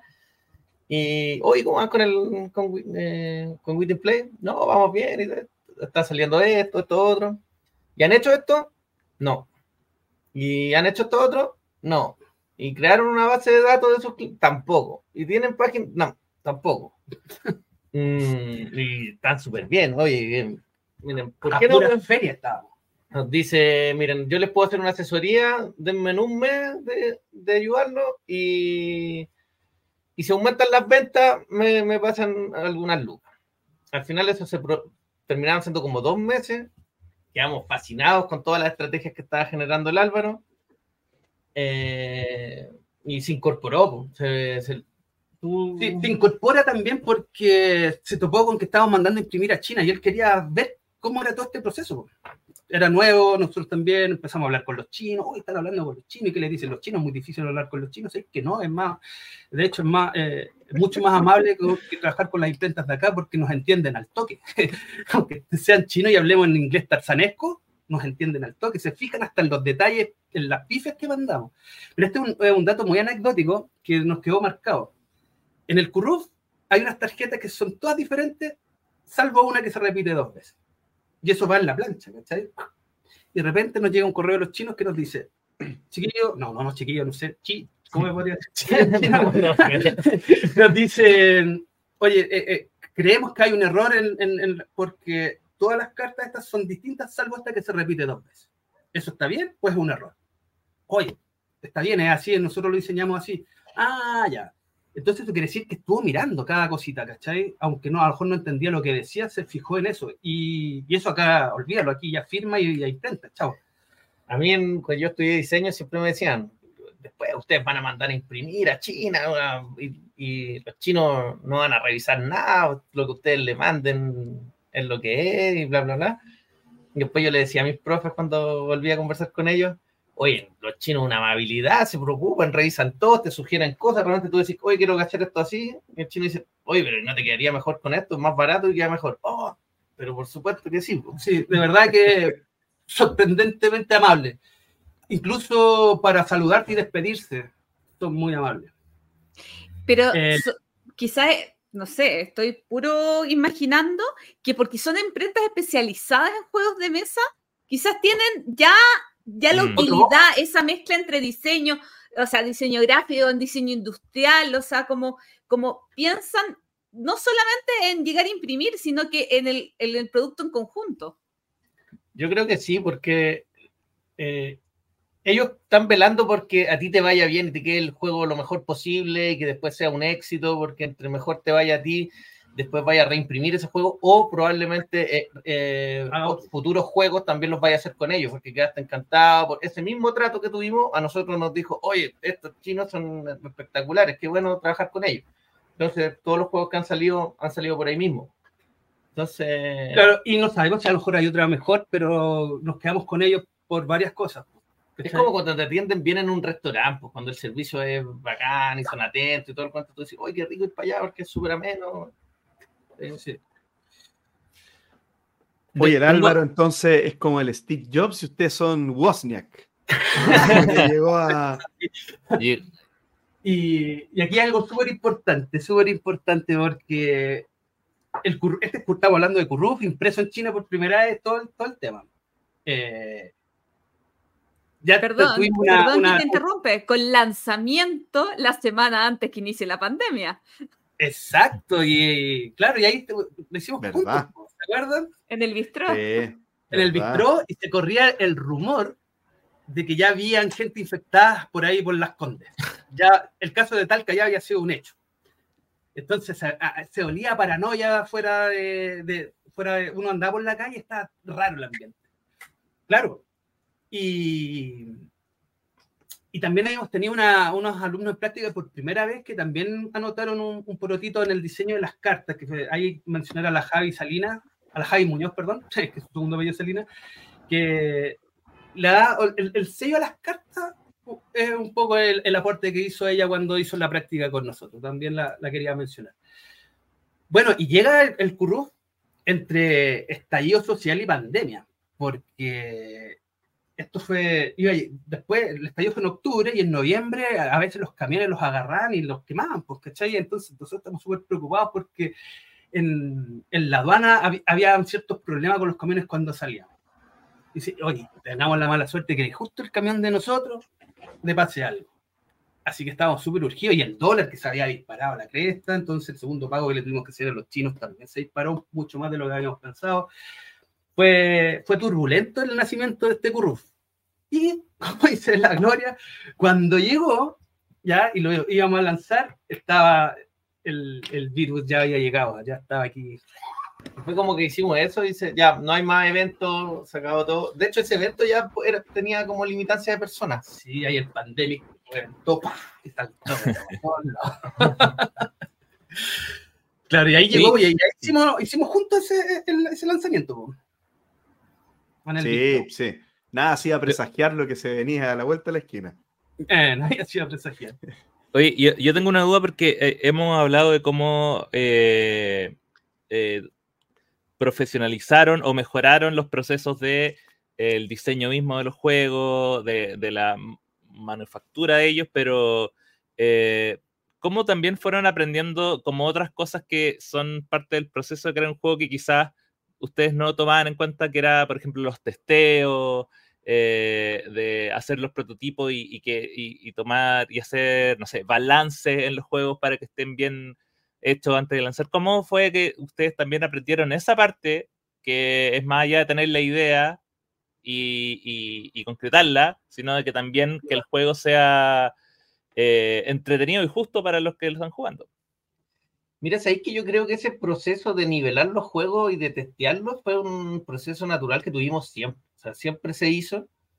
Lo que yo diría que aprendimos fue a pensar en, eh, en el cliente o en el usuario final. Entonces nosotros empezamos a testear y a pensar como que fuéramos otras personas. Ya, si yo fuera un niño, ¿entendería esta regla o se la encontraría demasiado compleja? Eh, incluso después llevar los prototipos cuando nosotros hacemos de los niños, pero después si es para niños tenemos que ir a, probarlo con niños, entonces nos empezamos a conseguir colegios para buscar específicamente el grupo etario de, de los niños con los que queríamos probar y tomar nota eh, en, como en específico del público al que estamos apuntando y al que va dirigido, sobre todo cuando so- son juegos con proyectos que tú haces, eh, te gana un fondo y tú especificas muy bien a, a qué gente eh, va a ser la que va a usar este, este material. Pero en cuanto... Sí, eh, pero de todas maneras fuimos afinando ese, ese testeo, ya fuimos focalizándolo y yo creo que con el Curruf, ya que vuelvo a ser el ejemplo, eh, tuvimos que tomar varias consideraciones, porque el Curruf era un juego que se iba a ocupar en el Tume, que es un lugar rural, ya donde probablemente el Ludo y Metrópolis eran los juegos que ellos conocían, de tercero a quinto básico, y más encima que un profe lo tenía que ocupar. Entonces nosotros decimos, hoy no podemos llegar aquí con un juego, con así un reglamento, y que el profe vea el reglamento y ya, qué bonito y quede guardado en la biblioteca. Básicamente no podíamos llegar con resistencia nativa porque el resistencia nativa era complejo. Era de poner semillas, de usar cartas, de un- varias reglas que ya... Tipo Magic era ese. claro, tipo Magic y, y- Entonces, ¿qué pensamos? Si, ellos tienen el Ludo como juego base, el motor de este juego tiene que ser también muy parecido. Entonces, hagamos un mapa, tiremos el dado y que avancen. Si tú te fijas, el Curruf es súper simple. Viene, Por eso todos cuando lo ven, incluso dicen, oh, es como un ludo. Podríamos decir que sí, porque ahí el dado y avanza. Pero tiene varias cositas. Tiene lo otro que tiene la gran capital, que tú vayas avanzando, tú caes en un casillero y sacáis una tarjeta. ¿Cachai? Que eso es lo de, la gran capital. Entonces, el- la forma de ver el juego para alguien que no ha jugado muchos juegos de mesa puede reconocer ya cosas de juegos clásicos antiguos. Pero cuando empiezan a salir las cartas, nosotros le pusimos toda la dinámica de que los árboles arraigan a los pájaros y ahí empieza a aparecer la biodiversidad y el juego expresa realmente lo, lo que nosotros queríamos mostrar. Pero tuvimos que recurrir a un motor de juego muy simple y que, se, y que lo reconociera la gente rápidamente, que no está pero ni cerca del mundo de los juegos de mesa. Por eso es un juego de partida al final el Currus. Quedó como un juego de partida, ¿cachai? De hecho, la- el, el motivo de éxito de, de Curruf es eso, que es bastante simple, y el, la interacción de las cartas, porque es muy simple sacar una y leer lo que hace, pero empiezan a interactuar entre ellas. O sea, yo te, te, te puedo, con el Puma te puedo matar una carta a ti, y otra persona que tenía un hongo eh, gana un punto porque descompone ese animal muerto. Y ese, eso de poder ver la naturaleza, porque no siempre pasa lo mismo. Por ejemplo, si tú vas a un tour en un para ver monitos del monte, pues que tú vayas a ese tour y no verlo.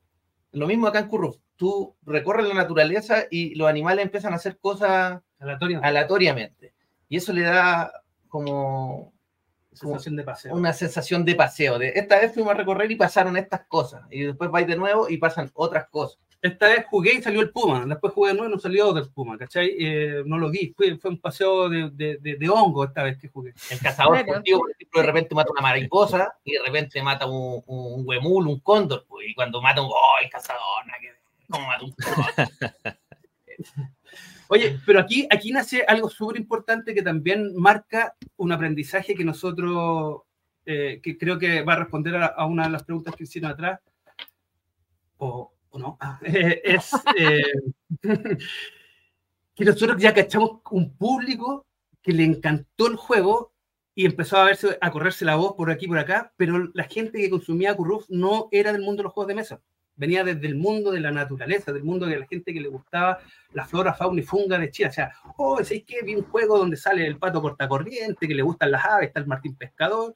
Y eso empezó a, a generar ya un impacto para que nosotros finalmente to- tomáramos la decisión. "Ay, Por acá es la cosa.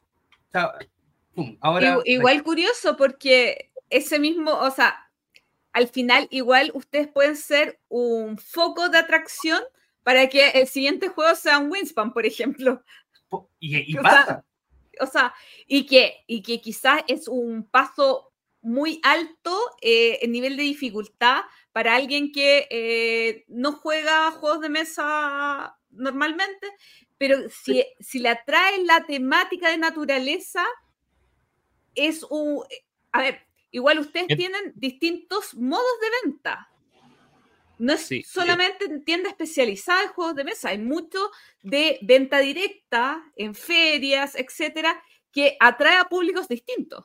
No, y, y- lo otro, aparte que, eh, que no solo tiene que ver como con la temática, sino que cuando tú quieres atraer como público objetivo, tienes que hacer que las mismas mecánicas tengan sentido con, con la temática. O sea, con lo lo mismo que, que contaban. O sea, que si va a ser un juego de, eh, de animalitos, que los animales en el fondo tengan las mismas dinámicas que tienen en, la vida real.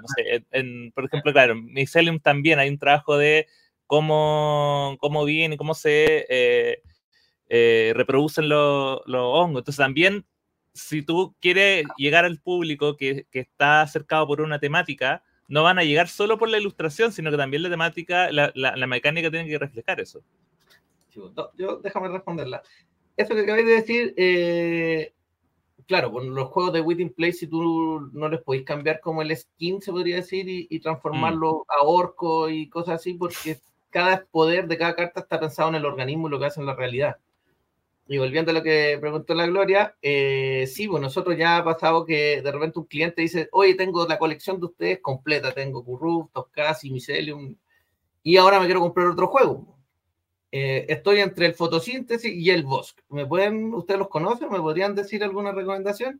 Y empiezan ya a salir eso, ¿caché? Que ya si tuviéramos otro juego, nos, probablemente nos querría comprar el de nosotros. Pero no, no damos abasto, no tenemos tantos títulos, pero él ya quedó con el bichito de jugar más cosas de, como de ciencia. Entonces, empieza a ver qué hay más en el mercado, que hay qué, otra oferta.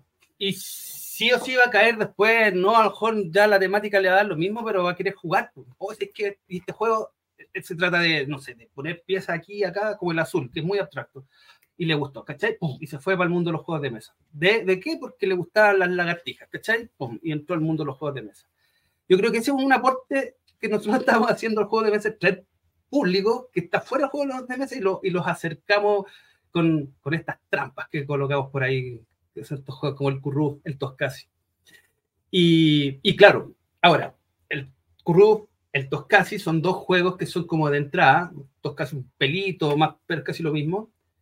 Y nosotros con el Mycelium ya queríamos hacer un juego más, más juego, ¿cachai? Entonces, ya. ahora tenemos que representar esto, y vamos a hacer un juego de cartas, pero las cartas no lo están representando bien el crecimiento de los micelios. Y ahí yo me acordé del Suro, ese juego, no sé si el juego Suro, es un juego, un, juego bien dinámico que tiene estas cuestiones de ir armando caminos, que pasan cuestiones.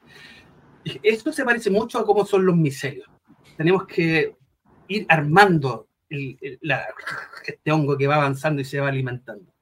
Pero hagámoslo de manera que el juego sea un juego así, no sé, pues yo le decía, el, ahí, ustedes van a, a, notar la referencia al esplendor ¿cachai? De ir haciendo un puntaje y el que llegue a ese puntaje gana. Y creamos, creo que en el micelio, un equilibrio más ya en un jueguito un poquito más complejo que le puede gustar a ambos mundos ya de, como más de entrada.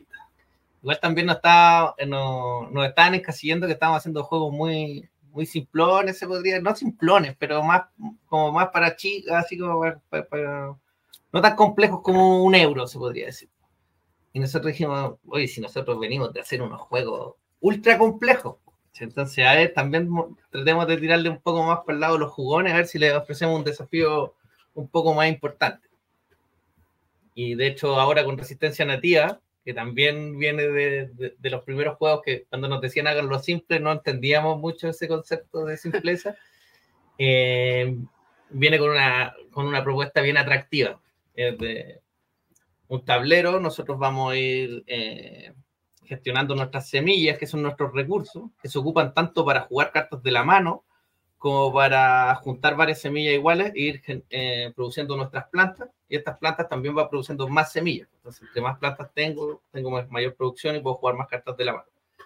Está súper, estoy seguro que a la comunidad jugona le va a parecer muy atractivo este juego. Está, este lo hemos testeado un montón y con harta gente, y lo bueno que el Mati Castillo, eh, no sé, pues con los bits y cartón en Conce, lúdico, lúdico, y que te aportan caletas, ¿cachai? Y, eh, o sea, el juego pareciera estar listo, pero todavía le queda muchos, muchos ajustes para que hayan, para que quede redondito, ¿cachai? Pero yo creo que sí, que va a ser un muy buen producto, aparte que artísticamente le estamos poniendo todo el color, porque como es un fondar, hay que arte y cultura tienen que estar fusionados en el juego, que se note eh, que es un fondar, como lo tratamos de hacer con el Mycelium, ¿cachai?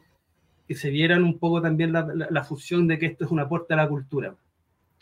A propósito de eso mismo, eh, si podrían contar un poquito eh, sobre qué es el fondar, en dos, palabras, pero cómo es el tema del apoyo que han sentido como de instituciones públicas de, de Chile eh, a sus proyectos y cómo han tenido que formularlo. En este caso, ustedes estaban hablando desde el arte, eh, de, las cartas, por ejemplo, eh, como lo que muestran, cómo meter al final un juego de mesa en un fondo de, cultura y arte. Ya, mira, el, fondo, los fondar son súper amplios porque tienen algo que se llama fondo nacional, fondo regional, y eso se subdividen en diseño, en audiovisual, no sé, tiene harta estructura. Y dentro de estas estructuras tienen subestructuras. ¿ya? Y nosotros, la línea que nosotros tomamos, porque yo sé que la Cami de. La Cami del. Corruptea y. está tratando de cortar del, frontera. Del, eh, la frontera. La frontera eh, también se ganaron un, fond, un fondar, pero por otra línea nosotros vamos a hablar de la línea que nosotros eh, nos está dando resultados, que es diseño. Diseño y generación de producto. Fabricación, o sea, eh, diseño, creación y fabricación de productos. Esa es, el- es el- la línea que nosotros tomamos. Entonces, el fondo va a financiar algo eh, que tenga un producto final y que el diseño eh, sea el protagonista. Cómo yo resuelvo un problema o aporto a la cultura a, a- partir de algo que fue diseñado con, una lógica, con una lógica que, que esté tratando de resolver algo. En este caso fue el tema de la educación, pues meter conceptos eh, educativos y que el diseño cree un juego y este juego pueda ser ocupado en las escuelas. Entonces es una herramienta que puede tener varias utilidades. De- Y ahí nosotros siempre decimos, este, los, juegos de mesa, o sea, socializar, entrenar en la familia, podéis compartir con tus amigos, tienen muchas aristas que todo eso nosotros lo vais justificando, porque un juego de mesa tiene tantas eh, beneficios, fortaleza, estaba diciendo, para, para poder hacer un aporte a la cultura, ¿cachai? Chicos, y, y- y esta línea de, de trabajo que ustedes tienen de hacer sus juegos de biodiversidad, ustedes aparte hacen juegos a pedido. ¿Cómo funciona eso? Ya. para no, para no pillarnos. El, lo, bueno, nosotros ofrecemos el diseño de un juego para responder a una necesidad que tenga el cliente o de, lo que quiera comunicar un cliente. Por ejemplo, el, el ILAN, que es un juego que vamos a lanzar ahora en, septiembre, también nace de un proyecto que lo pidió que lo fabricáramos la Fundación Antártica 21, que es, es muy parecido a Willow Willow, pero en la Antártida, están en Punta Arenas ellos. Entonces ellos querían hacer un juego que mostrara la biodiversidad de la Antártida, donde habían visto Curruf, ahora queremos hacer algo parecido nosotros, pero de la Antártida. Y que, que- y que eh, podemos meter estos conceptos, queremos mostrar esto. Entonces hay, hay una, un objetivo de comunicar algo mediante un juego. Nosotros tomamos al cliente, lo escuchamos, eh, ¿qué quieres mostrar? Ah, ya.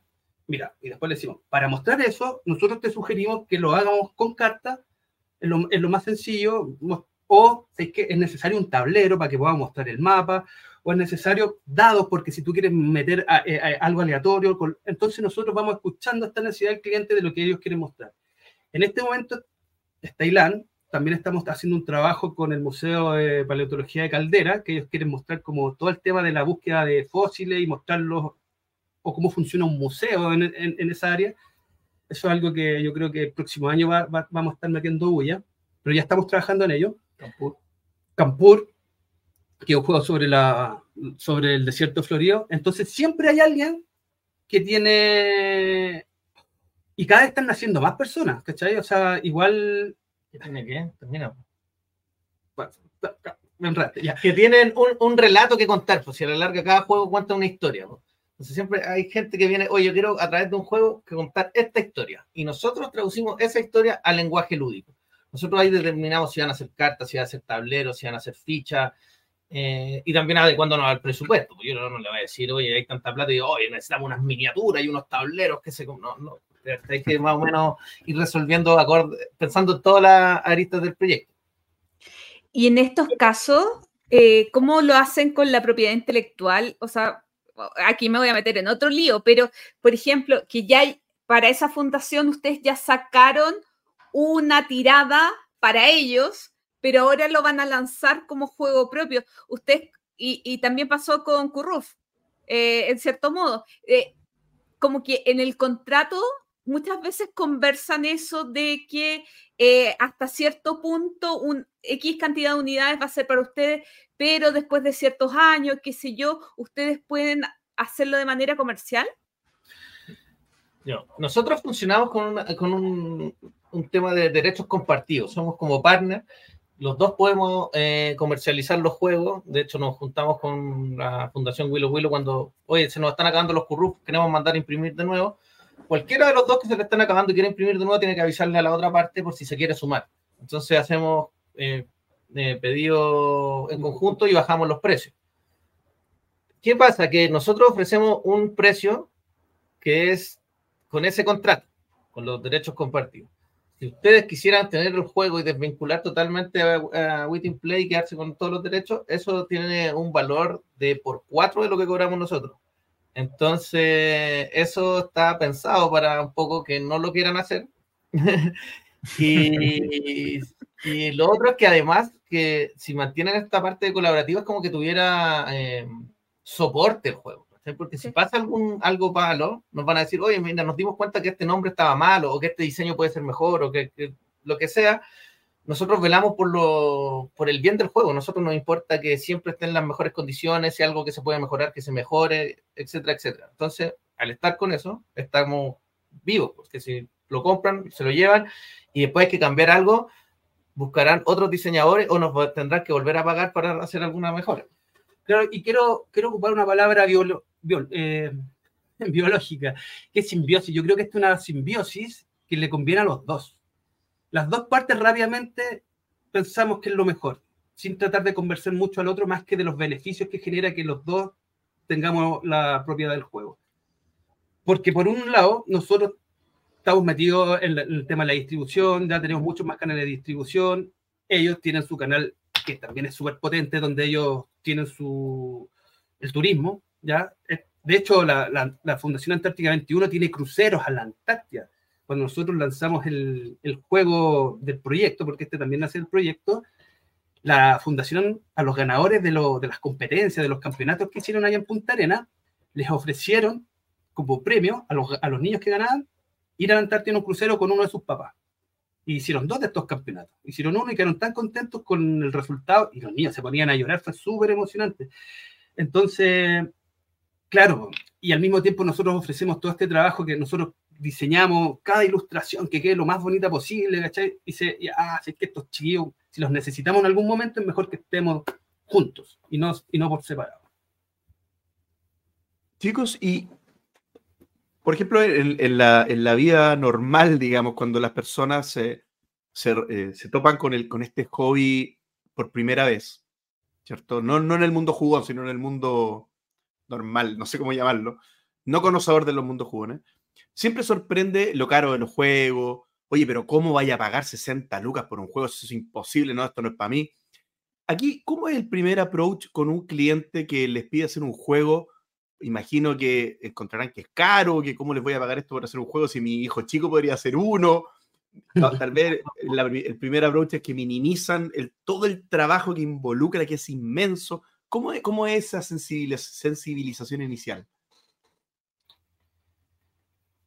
Mira, muchos proyectos de los que han salido, o sea, de los que no, muchos proyectos que hemos escuchado, no todos han salido. Muchos quedan pegados por lo mismo, porque creen, oh, si es que chiquillos quiero hacer un juego sobre los guanacos acá en el cerro, ya, pero ¿y cuánto sale? Mira, el diseño sale 4 millones, todo eso, bla, bla, bla, y cuando ya escuché la cifra to total, ya loco, pero tú de repente el gobierno manda a hacer un logo y les salen 100 millones de pesos, ¿cachai? Entonces, eh, hay, hay, bueno, el que cacha cómo funciona el mundo y lo que es diseñar, lo que es fabricar, entiende más o menos cuáles son los valores. Pero muchos se arrancan porque creen lo que tú dijiste, porque que mi hijo chico o, o, no ven toda la pega que hay detrás, porque de repente digan, ¿y para cuándo quería este proyecto? No sé, para, para el próximo mes. Pero si no, nos toma por lo menos ocho meses hacerlo. Y si tú me decís que es para El puro barco de China se demora un mes. Oye, no, al inicio lo sacan un mes, po. Oye, y. ¿Cuál, ¿Cuál, era la pregunta? De las dificultades de. Ah, ya me acordé. Eh, cuando partimos también era sumo, mucho más difícil cobrar porque era como, no, y vamos a hacer esto y esto, y tanta plata. Y ahora eso está mucho más profesionalizado y nosotros entregamos una tabla gigantesca que son ya nosotros vamos a, a estudiar tu, tu, tu caso, tu, tu, historia, vamos a hacer una, un levantamiento de información, vamos a procesar esa información, vamos a hacer las hojas maestras que tenemos con todas la, las características, de, dependiendo si son organismos, si son fenómenos. Después vamos a, son tantas horas de diseño de mecánica, son tantas horas de diseño de cartas, son tantas horas de diagramación de, de manuales, etcétera, etcétera, etcétera. Entonces, cuando alguien nos pide cuánto cuesta, nosotros decimos, mira, acá están todas las horas desglosadas paso a pasito de lo que va a implicar este proyecto. Entonces así se le hace mucho más fácil entender por qué te están pagando ese, ese monto. Entregamos una carta GAN súper completa. Entonces ya, mira, esta carta GAN te va a mostrar todo lo que hay que hacer y que no es, no es- Ahora, si quería hacer un juego así más simplecito, se puede hacer, pero nosotros no lo vamos a hacer. Entonces ahí le mandamos la pelota a otras personas que están haciendo juegos como, no sé, porque quieren hacer dos copias de un juego y no quieren hacer cosas tan... O ya tienen algo en la cabeza y lo quieren imprimir aquí. Porque hay hartas personas que ya están haciendo proyectos así como ya yo te imprimo un juego, yo te hago las cartas y están quedando de buena calidad, pero de, no sé, po, poquitas copias. ¿Y cómo llegan a ustedes? ¿Cómo se entera alguien que tiene una idea y que quiere hacer un juego, que ustedes existen y que... ¿Cómo, cómo captan ese tipo de proyectos? Yo, mira, yo creo que lo principal hasta el día de hoy ha sido el voz a voz. Yo creo que ven un juego, así como hicimos Currú, fue por el Resistencia Nativa. Así como hicimos Ilan, fue por el Toscasi. Y el Toscasi lo hicimos por el Curruf, ¿cachai? Eh, como que alguien siempre, oh, yo vi que ustedes hacían juegos. Pero miren, hay un proyecto del que no podemos hablar mucho, eh, que la persona que llegó de, a buscarnos, a tratar de contratarnos, llegó porque él quería hacer un juego de un tema científico en particular, y a la, todo el mundo que le preguntó con un poco de los juegos de mesa, le decía, oye, yo quiero hacer esto, dice, ah, pero eso es como muy científico, tenés que hacerlo con los cabros de Witting Play. Ah, no, no, para que que te quede bueno, con los de Witting Play, con los de Witting Play. Llegó, a los, todo el mundo que les pregunté, las cinco referentes que pregunté, todos me mandaron a hablar con ustedes. Maravilloso. Bien Oye, son años, si años de trabajo que dan fruto.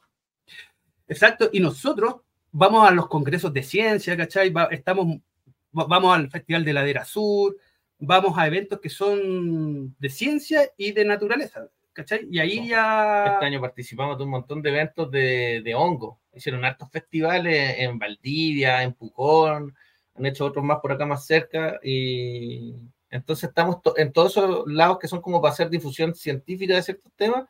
Nosotros vamos, mira lo que estamos haciendo nosotros con, con nuestros juegos. Claro, entonces la comunidad científica como que ya tenemos un, un cierto prestigio, un, no- un nombre ahí metidito. Oye, ¿y cómo reaccionan ellos? Qué, qué interesante eso, una feria científica y ustedes muestran sus juegos. ¿Cómo, cómo es esa...? Oye, espérate, déjame detenerte un momento. Yo invité a Witting Play el 2014 más o menos a una Más o feria menos. científica de mi ex trabajo. Sí. ¿ya? Eh, Yo trabajaba en Explora, región metropolitana norte, hicimos un- un- una feria súper chiquitita en el Parque O'Higgins. Digo súper chiquitita porque después hicimos una súper grande, entonces en realidad esta era súper modesta. Y fue Witting Play con sus jueguitos, pero mi jefa dijo, no pueden vender.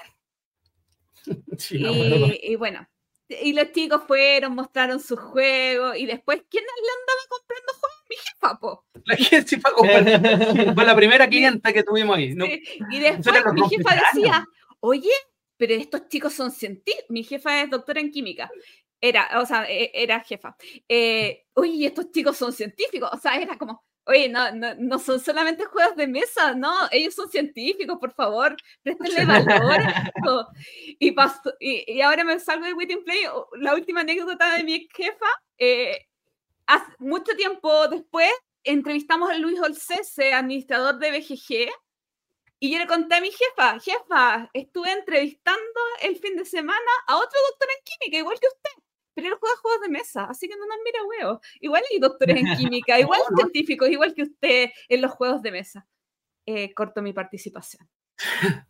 Y esa rigurosidad científica que nosotros tomamos para hacer los juegos eh, funciona en la información. A veces nos equivocamos o a veces se descontextualiza un nombre científico y el mundo científico te lo, te lo identifica, pero en tres tiempos. Una, una vez subí, me equivoqué, subí una ilustración con un nombre que no era. Pero no pasaron ni dos segundos y me corrigieron. Entonces saqué la ilustración. ¡Uy, de veras! Me, me había equivocado. Entonces también hay que tener mucho ojo con lo que uno está entregando porque una son y eso es súper rico, súper rico porque siempre te lo tiran en buena onda las correcciones. Yo en relación Oye, a lo que Perdón, perdona, Eh, dale. cuando estuvimos en Conce en la el Congreso de Ciencia del Mar, eh, ahí llegaron unos biólogos, biólogos, biólogos de peso, así ya canosos, y vieron el juego, oye, qué bueno, y empezaron a mirar las cartas, oye, mira, y como el chucho me cuenta que cuando trabajáis en biología como que te especializáis en un bicho, y ese es tu bicho, y tú estás con, por ejemplo, el copépodo, tú estás copépodo y trabajáis todo el rato con los copépodos, otro trabajará con un alga, otro trabajará con otro bicho. Entonces como que uno vio y dice, oh, mira tú, tú el copépodo, por ejemplo. Y se lo muestra, oh, mira. Y, pero apuesto que no tenía el no sé cuánto. Oh, y, y el no sé cuánto. Y aquí está. Y, oh, qué bueno. No, sé que ahí hicimos una venta, vendimos como cinco Sí. del hilo. Y, y claro, y para también responder a lo del JP, en el mundo de la ciencia también se da algo muy ñoño, que es la colección de cositas. Pues entonces, uno de los animales que decía, o sea, no es un animal, es una microalga que decía el Dani, era un dino flagelado, que es el Alexandrium. Entonces, se saca de aquí una cadenita y el monito que tenía acá era la microalga, pues, ¿cachai? Así de ñoños, pues los cuadernos con los dibujos. Entonces, la, si tú vas a esa pequeña feria que está ahí en, en- los congresos, son puros souvenirs. El que hace estuche, el que hace polera, el que hace cuaderno, el que hace arito, el que hace monito, y nosotros, ¿cachai? Entonces caemos parados, así, ¡pum! Llegan y, y empiezan a ver la rigurosidad científica que tiene el juego. eh, le- no sé, es, es- no sé cómo decirlo, es muy bonito. Una palabra muy simple. No, Se traduce en algo muy Tremendo. bonito. tremendo desafío. te- Tenéis razón, porque en el fondo nadie te va a decir la rigurosidad científica de que un hobbit esté lanzando hechizos. Oye, pero ¿cómo está lanzando hechizos un hobbit? nadie se va a enojar Yo por eso. sí. Bueno, hay gente Yo que se creo- podría enojar por eso, pero, pero creo que es menos grave a equivocarse. en- en- Claro, se en podría dar la códigos. O sea, licencia. más a criterio. Claro, que, que es más discutible. De- pero o- universo de Tolkien o, o- porque hay hobbits que lanzan hechizos, uno podría decir. Pero, pero perfecto. Oigan, chicos, por, por ahí comentaron que no pueden hablar de uno de los proyectos en los que están ahora, pero ¿de cuáles sí pueden hablar? ¿En qué proyectos están que sí se pueda saber? O al menos con nombres en clave, algo, algo que nos puedan contar. Eh, Ahora en septiembre, como les decíamos, vamos a sacar el ILAN, que es la versión comercial del juego que hicimos con, con la Fundación Antártida 21, que también cuando lo hicimos, lo hicimos apurado porque era el, el fondo. Cuando lo terminamos y queríamos sacar la versión comercial, nosotros le dijimos a la fundación, oye, eh, habría que darle una manito de gato a la versión comercial para que quede mejor y todo el cuento. Y la fundación nos dice, pero si está hermoso, está perfecto, está una joya, eh, ¿cómo vamos a gastar más plata en esto? Nosotros dijimos, es que no, no quedó como, como nosotros queremos, para si lo vamos a vender, falta más una. Hicimos algunas cartas, le presentamos el- como el nuevo diseño de las cartas, y dicen, oh, tenían razón, esto podría ser aún mejor. Y ahí firmamos y, le dimos toda un- una vuelta al diseño del juego, quedó súper bonito. Y los fondar que nos ganamos. Claro, ese, sale ahora, ese ya es un hecho. Está bien, el barco viene para acá, el, el del Ilan. Y lo vamos a lanzar en septiembre. Ahí todavía no, no hemos. Tenemos ciertos diseños de ciertos lanzamientos. El de Valpo está fijo. Ese está allá con también saludo a Mos Eisley de ahí del, del Víctor allá en Valpo, que también nos echa una mano siempre. Eh, viene Resistencia Nativa, que ese no tiene una fecha clara, pero ponle de noviembre a marzo va a estar el juego. Ya, esa va a ser la fecha que tenemos por ahí. eh, y, y Campur, que es un juego del desierto florido, que es otro, otro fondar que se ganó Eric, que trabaja con nosotros, que es un diseñador gráfico que trabaja con nosotros. Y lo instamos a que tirara un fondar, pues, ¿cachai? Por eso esta es súper interesante. Le dijimos, hay que tirarte un fondar tú como Eric. Y se lo ganó. y se lo Ah, ganó. igual lo asesoramos, fue como ya hoy anda a postular y se lo gana el toque. pues. Lo- le mostramos las postulaciones que ya Llénate este hecho. formulario. Sí, lo asesoramos tan bien que, que sacó más puntaje que, el, que Resistencia Nativa. En, en la postulación sacó 88 y nosotros sacamos 84, una cuestión así. Así que vienen esos dos Salió aplicado el alumno. Sí, salió bien aplicado. Y, y- y eso es lo concreto y ya estamos empezando a trabajar, que también debería salir el primer semestre del próximo año, que es el juego de paleontología de- de fósiles de caldera. Perfecto. Pero estamos hablando de muchas cosas científicas. Sí. Supimos que estuvieron zombies, pero ok, no, después nos fuimos a, a- a animalitos, flora, fauna, honguitos, etcétera, etcétera. Pero el no, este año o el año pasado, ya estoy Este. confundida, Este año, fue este Eh, año. sacaron una nueva línea de juegos inaugurada eh, con un juego para dos jugadores eh, llamado Desamparados. ¿Podrían comentar un poquito de por qué? Ay, ¿qué, qué, qué, qué, pasó? ¿Qué pasó? Y, Que se aburrieron de la ciencia y la tecnología, No, de las plantitas y las cositas.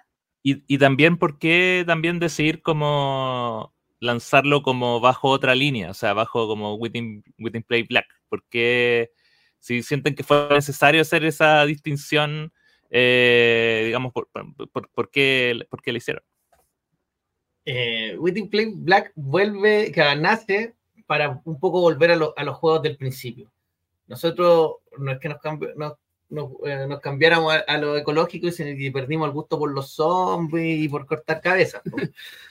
Entonces, había que había que hacer algo para poder decir que éramos los mismos, porque la- como la calidad y, y- y la forma de trabajar que tenemos ya nos da un respaldo. Entonces, en nuestra nueva línea, en vez de cambiar el nombre, porque también pensamos en cambiarla, dejamos Within Play y una bajada para que decimos, somos los mismos, pero estamos haciendo otra cosa. Entonces, así, eh, así nace y la idea es poder volver a... En este fue de guerra y uno puede decir, ah, ahora se quieren ir por el lado de la historia. Ahora tocó, pero después si queremos hacer un juego de extraterrestre, también va a salir por el lado black. Si queremos hacer un juego de zombies, también va a salir por el lado black. O, o cualquier otra cosa. Sí, Claro, porque y- a mí, a, a mí también me quedó la impresión de que, claro, como tenía una temática histórica, dije, bueno, o sea, no se sigue alejando de la línea, solo que ahora están tomando quizá un, un tema quizá un poco más, más, más adulto o- o quizá también más oscuro que, que la naturaleza, pero, o sea, pero co- con lo que están diciendo ahora es que en el fondo no es que necesariamente siga teniendo la misma como eh, idea de que todos tengan como una un fin como educativo. Claro, ahora mira, dio la casualidad que Desamparados tiene algo de formativo por cómo está presentado, pero es una línea que nosotros sacamos para poder tener cancha a todas las ideas que se nos van ocurriendo y, y poder sacarla en algún momento. Dio la casualidad que mientras diseñábamos, yo estaba dibujando estos soldados, estaba con. En mi cabeza iba llevando, escuchando documentales de la Segunda Guerra Mundial, sobre todo la guerra de Stalingrado, me vi muchos documentales de cartas que escribían los soldados, entonces yo tenía, oye, ¿cómo podemos representar este drama en un juego de guerra, pero que sea de guerra, que sea, que haya metralleta, granada, que se mueran, matar al del frente, una, que haya, que esté ese conflicto de guerra a guerra, pero también que tenga la, la angustia y la tragedia que, se, que hay, hay niños en la guerra de 15 años peleando, ¿cachai? Mm. y, y- y cómo comunico esto. Entonces yo empecé a hacer un juego muy, muy en la casa y se lo empecé a mostrar aquí a los chiquillos, "Oye, mira, estoy haciendo este juego y claramente aquí al tiro le, le empezaron a hincar el diente y a tratar de, de recortarlo, de, de- o sea, de testearlo, de meterle por aquí, de meterle por allá. Y este juego empezó a madurar de a poquito, de a poquito, y yo, como me gusta dibujar, me dio el atacazo artístico de dibujar soldados. Iba dibujando soldados y los iba metiendo en el juego, ¿cachai? Mira, y cada vez las ilustraciones iban mejorando, iban mejorando. Al principio eran súper simples los monos, hasta que dijimos, es que uno, otro de los socios de nosotros, que el Carlos García, dijo, oye, ese juego lo tienen que sacar. Y si no lo quieren sacar, yo les voy a colocar lucas para obligarlos a que lo saquen. Eh, Nosotros llevamos pateando la línea black, prometida línea black, lleva harto rato como idea. bo. Sí. No, si cuando saquemos la línea black, Mm. cuando saque la línea black, y de repente dijo, "Ay, que yo, acá está la plata, salga la línea black ahora. y hagan desamparado, dijo. O si no, no. Y, y- y claro, como el juego ya había avanzado a nivel de ilustraciones, y ahí yo le volví a dar otra mano de ilustra a, la- a los como monos. mil manos de ilustración. así que el Toche no dejó de darle retoque y retoque a las ilustraciones de los milicos hasta que los mandamos. Mandamos a imprimir. No, así, yo todavía le queda, quiero. Iba con el, con el como las pruebas. Llegó como las Cuando- pruebas, ya dejen todo ahí en la mesa, ya se acabó. Me encerraron. Cuando uno, cuando uno copia- compra una copia, llega el Dani, oye, espera, déjame terminar ahí. Aquí le falta. Te va, ra- te va rayando las cartas. Sí, pero, Oiga, pero al final, al- el- al final se desamparados, po, ¿cachai? Tiene, tiene, y ha ido súper bien. le ha ido súper bien. Tiene, tiene, pero claro, el público sal- salió de por otro lado, ¿cachai?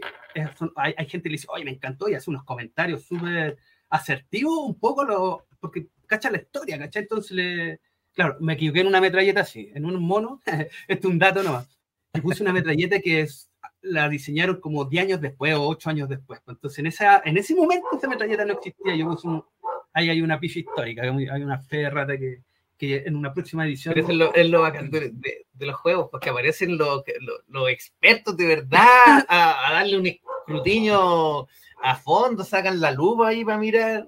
Claro, "Eh, esa metralleta no, no, todavía no se inventaron en, ese- en esa guerra. Así que eso ya lo, lo tengo ahí que, que corregir. Eh, Escapamos de los biólogos, pero no. no escapemos de los biólogos para caer en, en los amantes de la, de la guerra. Y esos son fanáticos. O- oigan, chicos, entonces, eh, eh, fechas, segunda edición, entraría aquí en Black. Fecha en Waiting Play Black no sabemos. Fecha para un nuevo título, pero sí sabemos que es la reedición de Cazadores de Tesoro Ah, ya. 2.0. No, no, no, no, no me entendiste. No, el fechas es Fechas de de fútbol. fútbol. Ah, fechas de fútbol. Mm. Es que sabéis que es demasiado peludo, es como inventar un juego, es como inventar un juego de rol. pues, Literalmente Eh, necesitáis Pero, un manual pero compadre, árbitro. yo estaría ahí, yo me, me- me matriculo de una. Quiere- Mira, de ahí lo encontré una si idea queréis, impresionante. voy a echarle un ojo. Tenemos un Instagram de la fecha, que de ahí la gente puede No. mirar un poco qué está pasando. Se llama. Fútbol Fechas. Y- y- Fútbol fechas. ¿Lo viste? No, no, no. Ahora lo, lo- ahora lo Bueno, busco, ahora no, lo.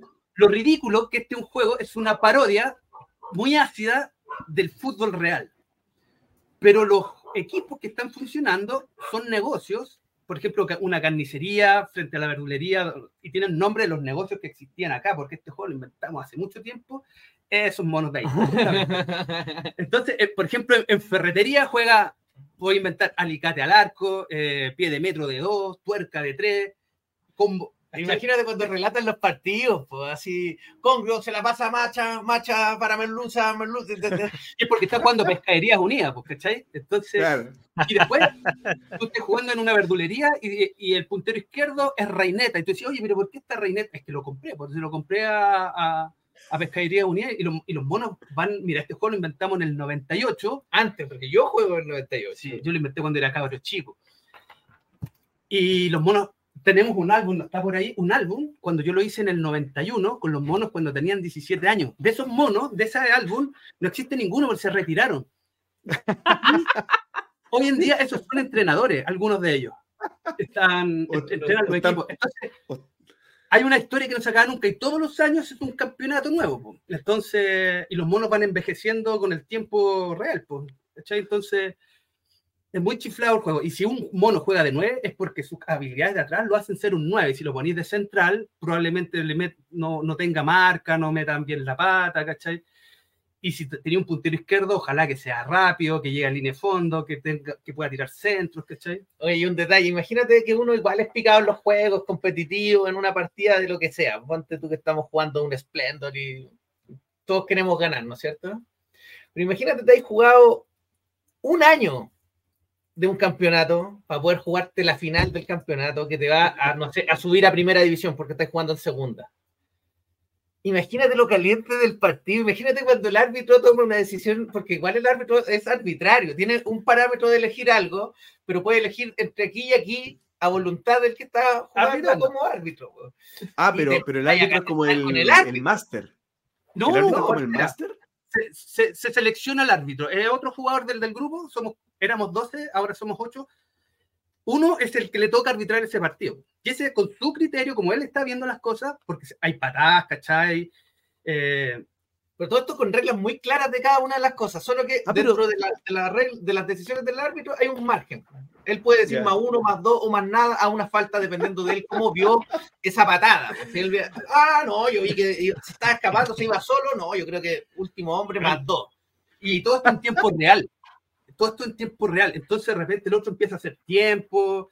Ya, árbitro, ¿cachai? Dos y me- 12 minutos y medio. Entonces acá no existe, que no, no, no te dejan pensar mucho, ¿no? Esos jugadores que los Sófocles le decimos nosotros, que empiezan a pensar y que cuentan y sacan cara acá, no, pues acá te empiezan a apurar y tú le empezás a reclamar al árbitro, pero mire, si no tira el dado, no tira el dado. Y el árbitro, amarilla, pues no tira Mira, el dado. Mira cómo nos estamos apasionando ya. con- Sí.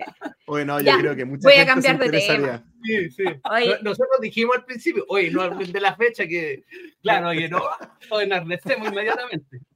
Oye, chicos, para ir cerrando la entrevista, eh, hablamos de muchas cosas hoy, Hablamos, por ejemplo, de su participación con, otros, eh, otras editoriales de juegos de mesa, eh, Ludus Chile.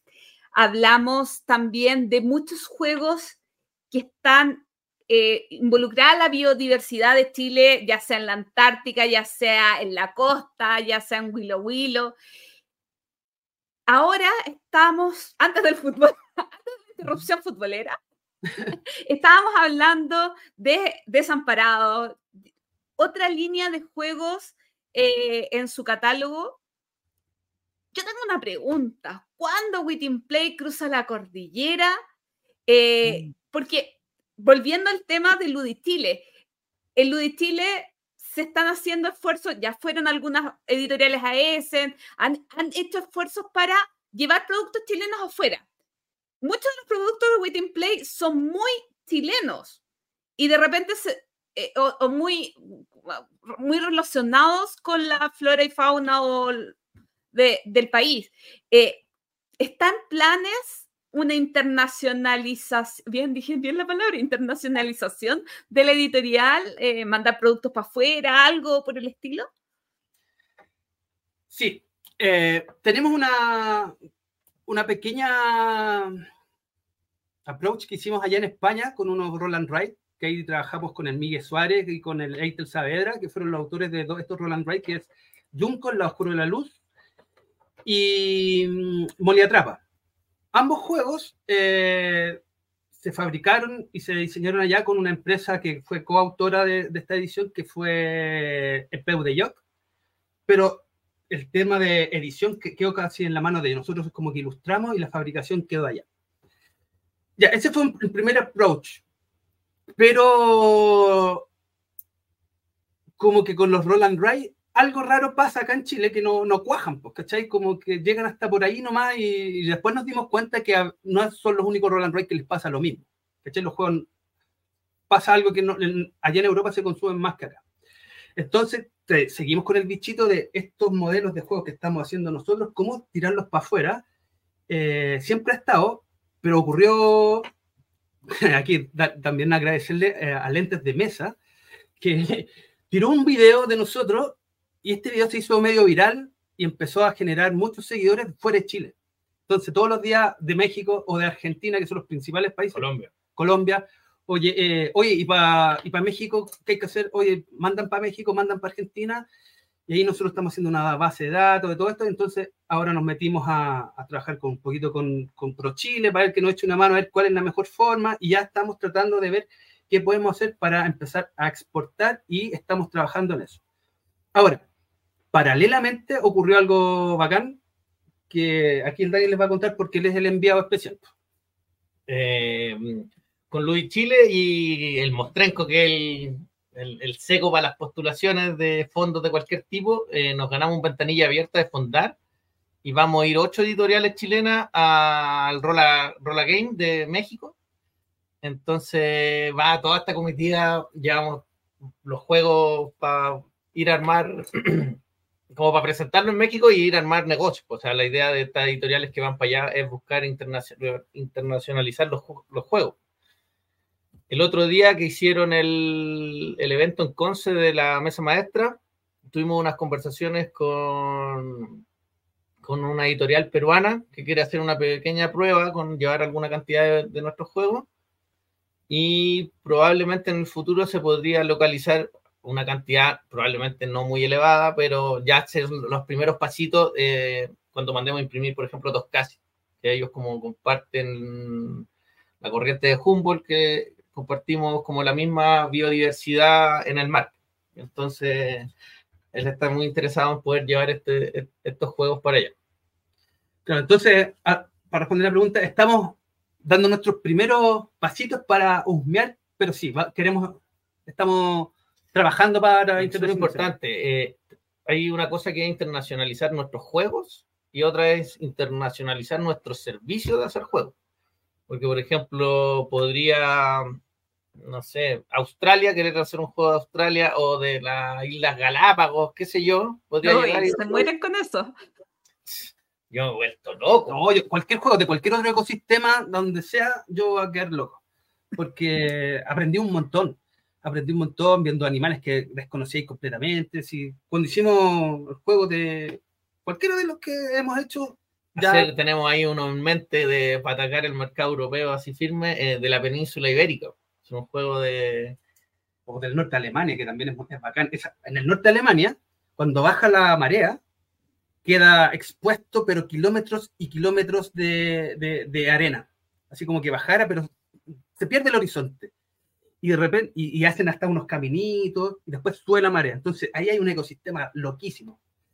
Se nos olvidó algo también de mencionar de lo que estamos diseñando. Con, el, con Eitel Saavedra, estamos haciendo un juego que se llama Bichos bajo la lluvia. Y acá hay algo súper interesante porque vamos a fusionarnos con Faunánimo, no sé si lo ubican. Faunánimo es un ilustrador chileno que hace humor gráfico, pero de flora, fauna, no, fauna básicamente, sí, por eso Ah. se llama Faunánimo, eh, de fauna nativa de Chile. Entonces son puros chistes con animales de acá y tiene un tipo de ilustración bacán. Entonces, y él tiene también su- sus seguidores, por lo público. tanto, O sea, eh, al final eh, va a ser efecto corruptia, o sea, eh, que, tam- que, que el ilustrador va a potenciar el juego de mesa.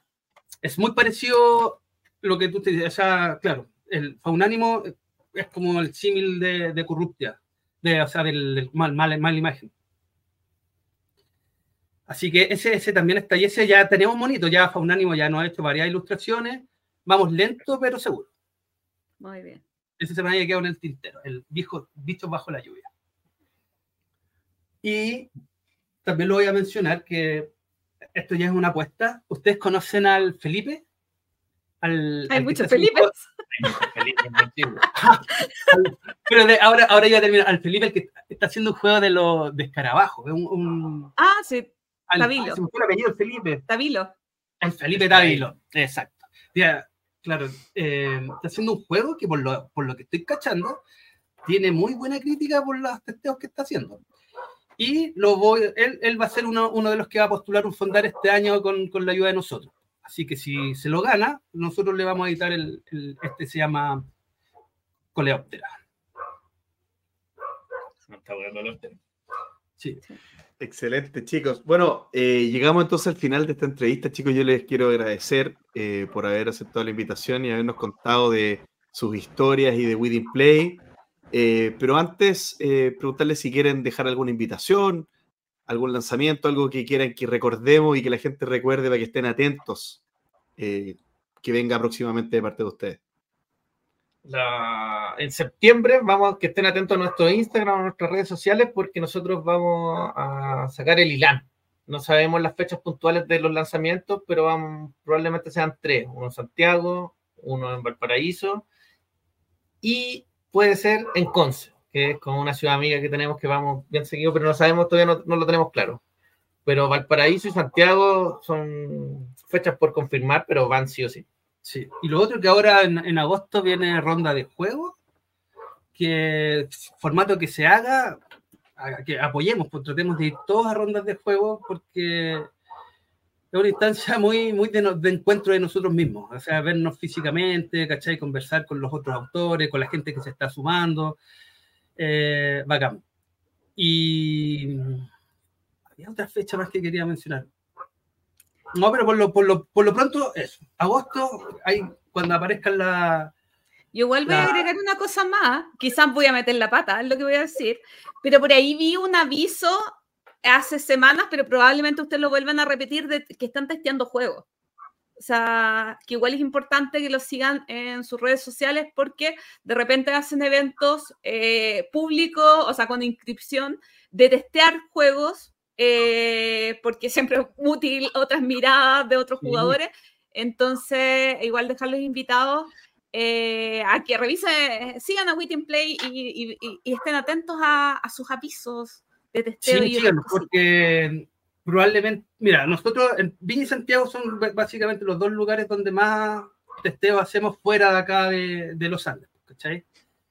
Hoy estamos con descuentos por el Día del Niño. Aprovechen también si quieren meterse a nuestra página web, eh, nuestra página web, withinplaygames.com. Eh, hay varios descuentitos que podrían ser interesantes. Sí, ahí para que nos echen una mano también si es que quieren conocer alguno de nuestros juegos. La línea Black y Within Plane original están en descuento. Perfecto, chicos. Entonces los descuentos en Within Place, withinplaygames.com y seguir a los chicos de Within Play en arroba juegos Within Play en Instagram para que estén atentos al lanzamiento de septiembre y vayan a ronda de juegos de agosto para que apoyemos toda la movida de juegos nacional. Excelente, chicos. Muchas gracias y que estén súper bien.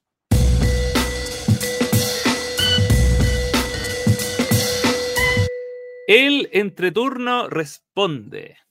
Tenemos nuevamente preguntas de la gente que nos escucha y quiere saber nuestras opiniones sobre distintos temas. A veces nos ponen en aprieto, a veces salen conversas interesantes. ¿Qué ocurrirá esta semana? A veces salen Ah. temas de la semana y preguntas A que no veces- contestamos. A veces salen temas de la semana que nunca hacemos. me- me- me- todo puede pasar acá. O en- secciones que inventamos. Todo puede pasar. Voy a comenzar desde Instagram, ¿ya? Y después Facebook, porque así dejo el celular más rápido. Soy voy a leer en orden cronológico, ¿ya? Desde las más antiguas. Miguel de la, de la Rosa dice, saludos. ¿Qué les parece el caso que se está dando en casagangas.cl con la pelea en búsqueda entre juegos que les falta mucho aún para incluso ser publicados en español, para los que eh, para que los traigan a tiendas de Chile, como Lorcana versus The Night Cage. ¿Serán solo dos personas buscándolo todos los días para inflar un posible más buscado de Chile en un futuro? ¿Filtrará por eBay el sitio tirando por los suelos esta pelea por el primer lugar? Tengo una respuesta de esto. Bueno, primero aclarar, Casaganga es un sitio argentino que eh, hace poco eh, hizo su web chilena, todavía no ha incorporado todas las tiendas y es un buscador de tiendas, buscador de juegos. Por lo tanto, si yo coloco, um, ay, no sé qué juego, Arnak, me van a salir todas las tiendas que están disponibles y el precio. Entonces, la pregunta que hace es, si yo busco Aventureros al Tren mil veces, va a aparecer primero y le consulté a Casagangas, porque es más fácil, es mucho más fácil ir a la respuesta, Ir a la Directa y- fuente, directamente. ir a la fuente, algo, es- algo aprendí en periodismo, ir a la fuente directa. Sí, y no, y no pasa. O sea, eh, se marcan solamente una vez y eh, dice que en el caso de estos dos juegos veo mucha gente llega directamente desde Google legítimamente.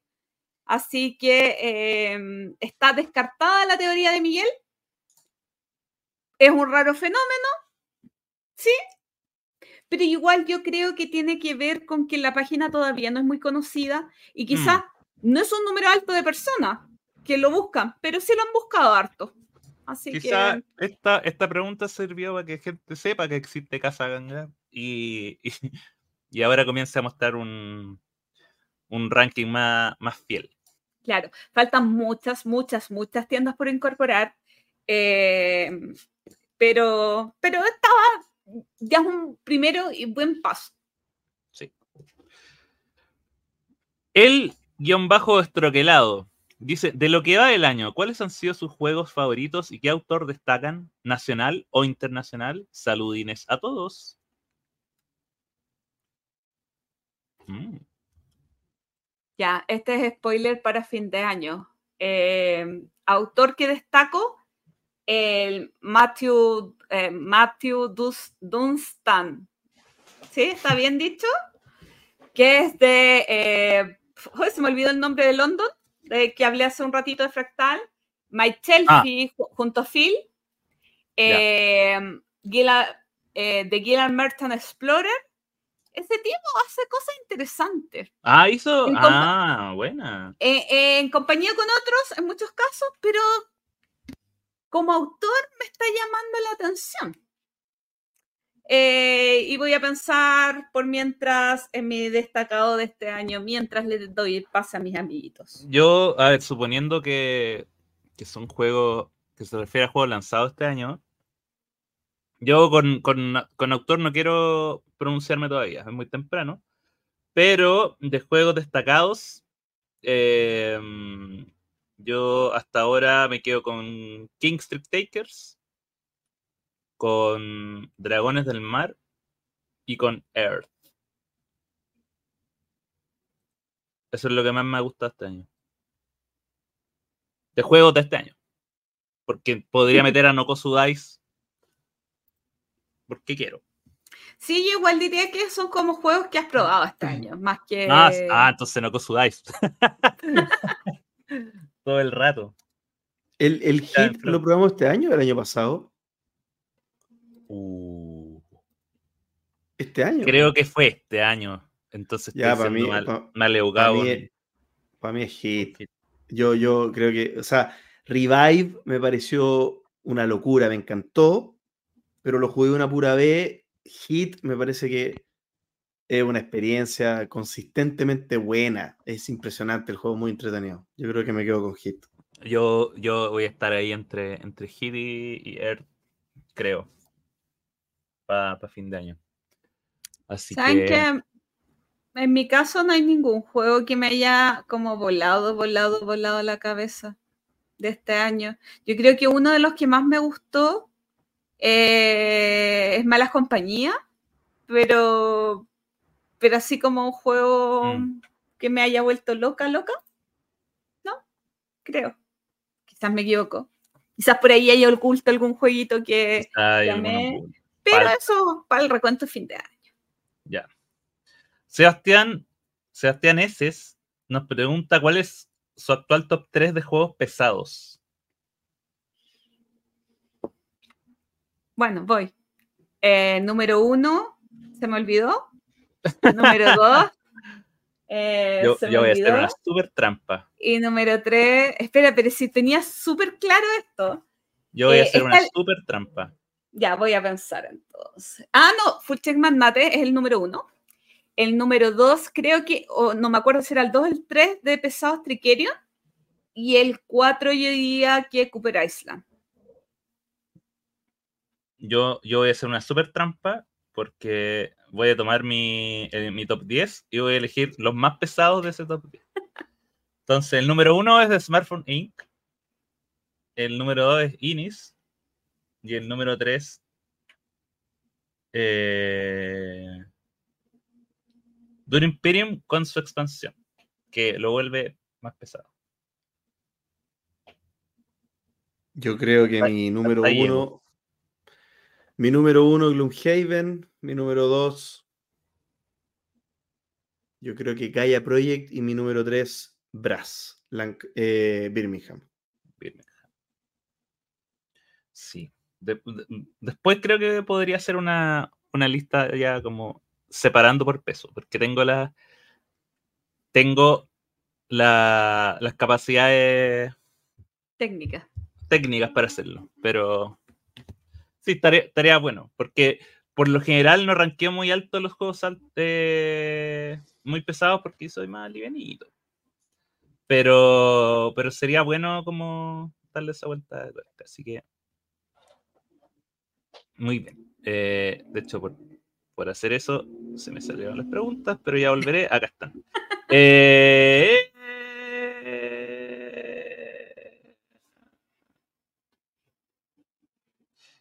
Ya, eh, Igual- Fix My. ah, ¿Ah?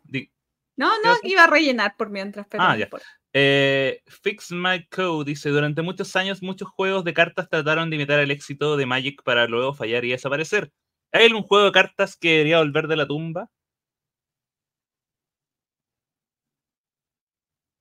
Cri cri para mí- mí. ¿Qué, qué, qué juego está en la tumba, en realidad, de cartas? Pero juegos de cartas coleccionables que ya no existen. No sé, No, yo, o sea, es que yo creo que ninguno, po, porque muchos han sido tumbas- reeditados. no, a lo que voy es que la- las tumbas son muy sabias, pues si por algo las cosas. Ah, ok. ¿Qué? Ya ¿Qué pasó? Ya, ya no, ya entendí, ya entendí a lo que iba. La, Pero, tumba por por algo- ejemplo, ¿cómo se llamaba este juego de Star Wars? ¿El Destinies? El Destinies. Dicen que era muy bueno. Claro. no Hay algunos, de hecho, hay algunos que yo creo que los que se han perdido se han perdido más por licencia. Yo me acuerdo que jugaba el de la lucha libre, el Road Deal. Y ya murió porque se- Ah. la licencia murió. punto. Entonces, Claro, claro. quizá, quizá uno que debería volver y que fue, no sé, po, la típica recorramos Fantasy Flight pues, y ve- veamos ahí todo lo- todas las veces que nos han dejado con las ganas con sus, con sus juegos que descontinúan. pues. Eh, eh, Netrunner, ponte tú, em, dejó a toda una comunidad huérfana. Fue terrible. Porque el juego nunca dejó de ser muy bueno. Pero Quizá dejó de lo- ser comercial. claro, o sea, y lo descont- comercial para las expectativas que ellos tienen. Claro, el, el modelo de negocio no, no, no, es, no es de una alta explotación como Magic, porque Magic, para tú ser competitivo y tener un mazo actualizado que sea estándar, son mínimo 300 lucas mensuales. Mínimo. Para hacerte un mazo competitivo, o sea, eh, tipo 1, o sea, me refiero a estándar. Que, que- porque la rotación es muy. O sea, cada dos meses sale una nueva eh, edición. En Netrunner, claro, pues era, salían paquetes que eran baratos, pues, entonces capaz no era muy rentable. Pero el juego es muy bueno. Eh, sigamos con C Lagos-87. Dice: He escuchado varios comentarios negativos de locales de juegos de mesa, como el Dado o el Café de 6. ¿Cuáles son sus opiniones? Yo al 2 de 6 alguna vez fui el, como en las instalaciones antiguas que tenían, pero el nuevo no he ido. Yo qué comentarios negativos he escuchado de, de ellos es como que no se podía llevar un juego propio y tenías que jugarlos de la ludoteca. Pero en realidad eso es el negocio, o sea, es la forma de Es negocio de cada uno. O sea, como que no, no lo encuentro, en- puede a ti acomodarte un formato o no, pero no lo encuentro negativo en sí, encuentro que eh, eh, es la forma en que ellos funcionan. Ahora, lo que me llama la atención es que yo no he escuchado mucho del 2 de 6 hace mucho tiempo, como que casi Es se... que se- como- Es que se cambiaron de nuevo. Es ¿Ah, se cambiaron ya. de nuevo? Sí, sí. Ah, no tenía idea. Están en. ¿Y dónde están ahora? nuevo- Ahora están en las Condes.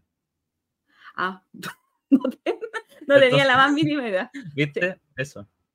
Bueno, y Eso- sobre el eso- otro local, prefiero, yo personalmente no opinar, para mí no existe. Y eh, prefiero, cuando sé que algo se va a hacer ahí eh, y tengo la confianza con las personas, prefiero decirle, no, eh, no mejor que no exista. Eso es todo. Ya hablamos del tema. Así es. Yo tampoco Yo, tengo yo, voy a- quiero decir algo, yo quiero decir algo, con todo respeto a la pregunta, que yo sé que no hay mala intención, me- no me cabe duda porque los auditores nuestros son de buenas intenciones, em, pero si tú me preguntáis, ¿se han escuchado cosas? ¿Cuál es tu opinión? ¿Qué- dime qué, o sea, no, no, no me quiero referir al dado o a dos de seis así porque sí, so- solo porque podría ser que se han escuchado cosas. O sea, hablemos de algo que quizá se pueda desarrollar como conversación para ver qué opinamos respecto de ese algo Mm. eh, y, y lo, y lo desarrollamos. No me, voy a, no me voy a referir al dado 2 de 6 como en genérico, porque ellos tienen su negocio, hacen sus cosas, eh, te podrá gustar, no, no gustar, em, pero, pero eso, o sea, nada, no sé ni para qué dije lo que dije. Ya, adelante estudios. Siguiente pregunta. Siguiente Siguiente pregunta. Eh, Marco Anto Louis dice: ¿Creen que los juegos ganadores al mejor juego del año alemán debieron ganar? A.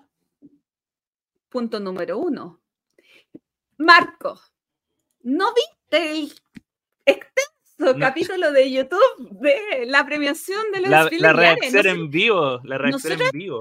no deberíamos contestarla por un tema de... No, No. pero hay gente que quizá no sabía. Sí, pues, Marcos, míranos. Como yo te miro a ti, tú míranos a nosotros. es, es de lentes de mesa. Ah, Eh, comentarios, o sea, yo estoy, eh, puedo no estar de acuerdo con lo que quieran, pero sobre todo, yo siempre he dicho y abogo porque se entienda bien la definición de cada uno de los pre- premios y no se cuestione al em, Challenger Porque es un juego liviano. Porque el Kenner Village Yare no es el juego experto. Fin del tema.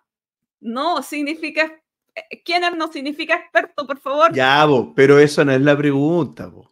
La pregunta es si merecían ganar.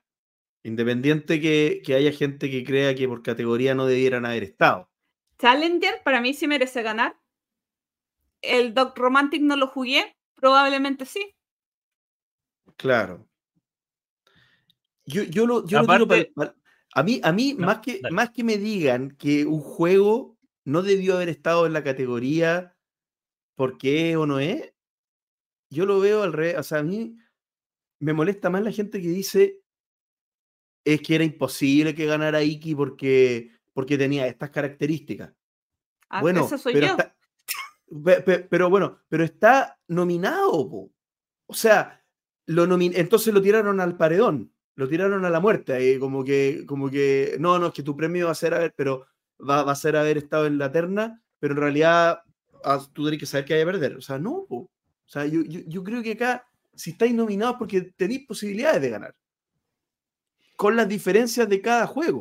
O sea, si, si de repente ganará, oye, si los juegos de mesa, todos es- son todos muy distintos. Uno, entonces, eh, homogeneizar categoría es súper difícil. O sea, al final, tú, tú podías ganar con un Roland Wright, bueno, en realidad no, pero podrías haber ganado con un Roland Wright versus un posicionamiento de trabajadores, porque, bueno, las propuestas son todas distintas.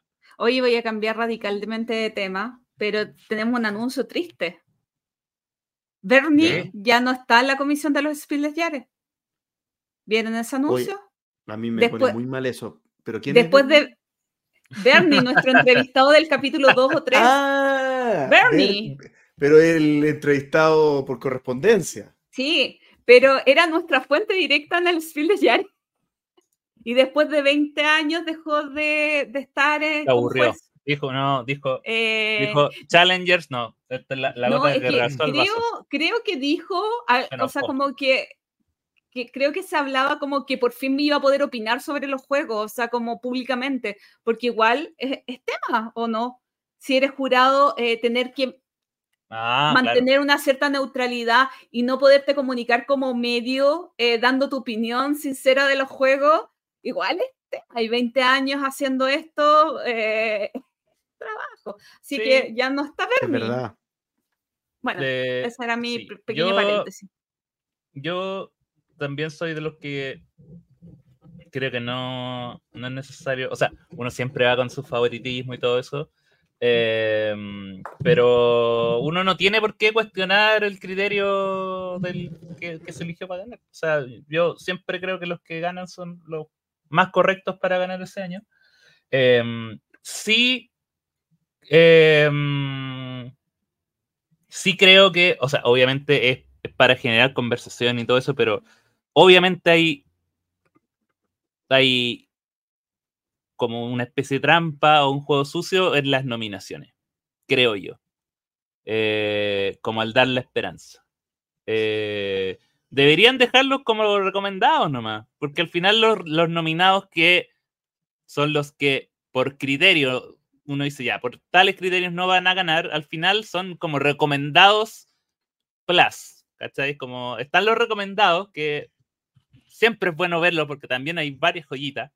Em, y están estos recomendados plus, que son los que sabemos que no van a ganar, pero están nominados. Y es como, me gustaría que esa parte fuera como un poco más,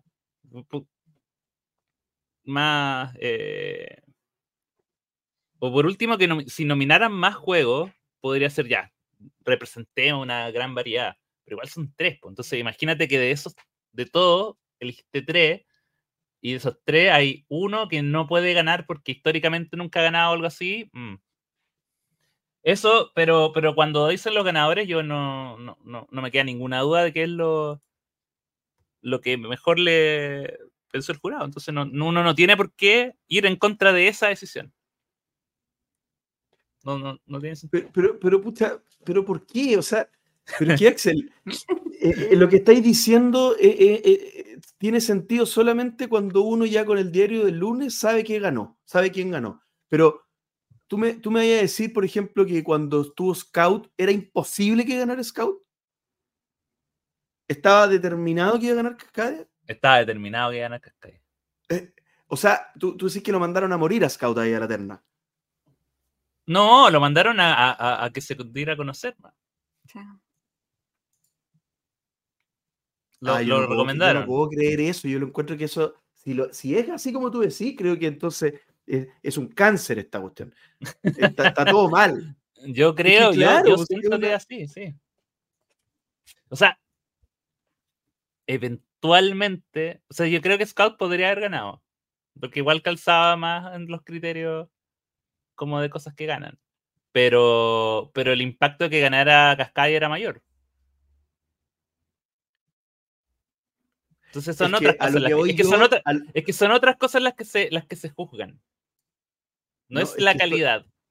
No, sí estoy de acuerdo. Sí, es que yo, yo lo que estoy de acuerdo en que es justo ganador Cascadia.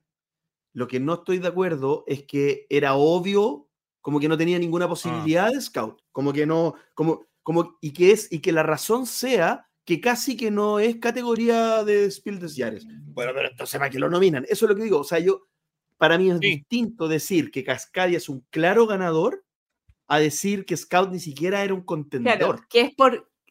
Una cosa es que lo gane y lo otro es que los otros están descartados. Exacto, Sí, exacto. Yo creo que eso es injusto para el, para el contendor. Si, si los juegos pueden ser diferentes, pueden ser diferentes. Igual yo creo que el próximo año vamos a tener más fresco este análisis y vamos a decir, ya, el duro es este, ¿ganará o no ganará? El- con esa estadística. El alemán, el alemán, ya. Eh, Jaime Saudade. Mira, voy a tirar. Ah, no, filo, no. Ah, no, la ruta del Meeple, perdón. Porque él hace una pregunta relacionada con la pregunta de la ruta del Meeple, entonces vamos a hacerlo. Dice, no sé si hice esta pregunta, pero ¿han pensado en los One Hit Wonders de los juegos de mesa? ¿Tiene algún título o diseñador regalón que caiga en esta categoría? Y, espérate, y voy a leer el, y voy a leer el tiro de la de Jaime Saudade porque es muy parecida. Dice, relacionado con la pregunta de la ruta del Meeple, ¿qué encuentran más destacable? ¿Un autor con pocos títulos pero sobresalientes o un autor con muchos títulos pero de resultados moderados? A ver, a mí me gusta mucho el juego Santiago, eh, que los autores solamente han hecho ese juego y ninguno más en el universo. Eh, no fue un gran hit, pero sacó una segunda edición. Tan mal no les fue. Y, y de mis como de mis favoritos, onda top 30, creo que es el único juego como de one hit, o sea, de un solo juego que le fue bien.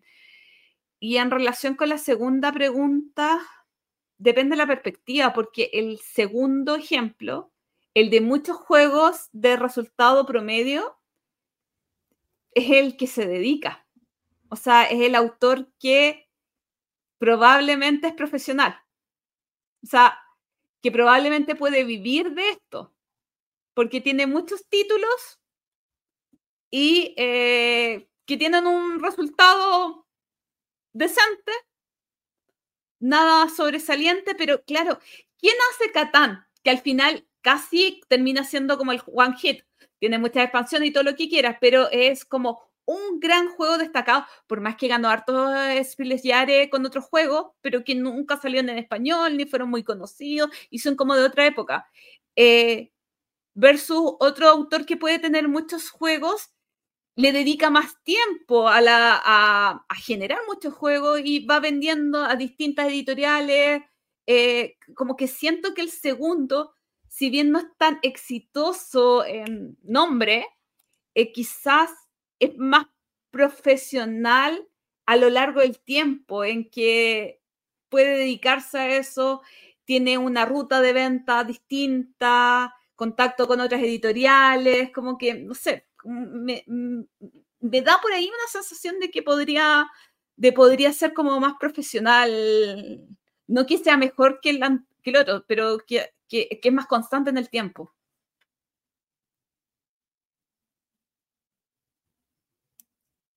Hay... Yo. Ah, No, da- perdón. dale, dale, dale. No, no, no, es que hay un matiz ahí que tiene que ver que el, el diseñador no está solo, ¿por cierto? Hay, hay, hay quizá una parte del proceso que es el diseño inicial y la idea y las primeras maquetas que todavía tienen toda una, ep- una etapa de desarrollo por delante. Em, y ahí también quienes, quienes están acompañados de un equipo muy, muy sólido tienen una plataforma un poquito más robusta para poder hacer una, una máquina en serie, digamos.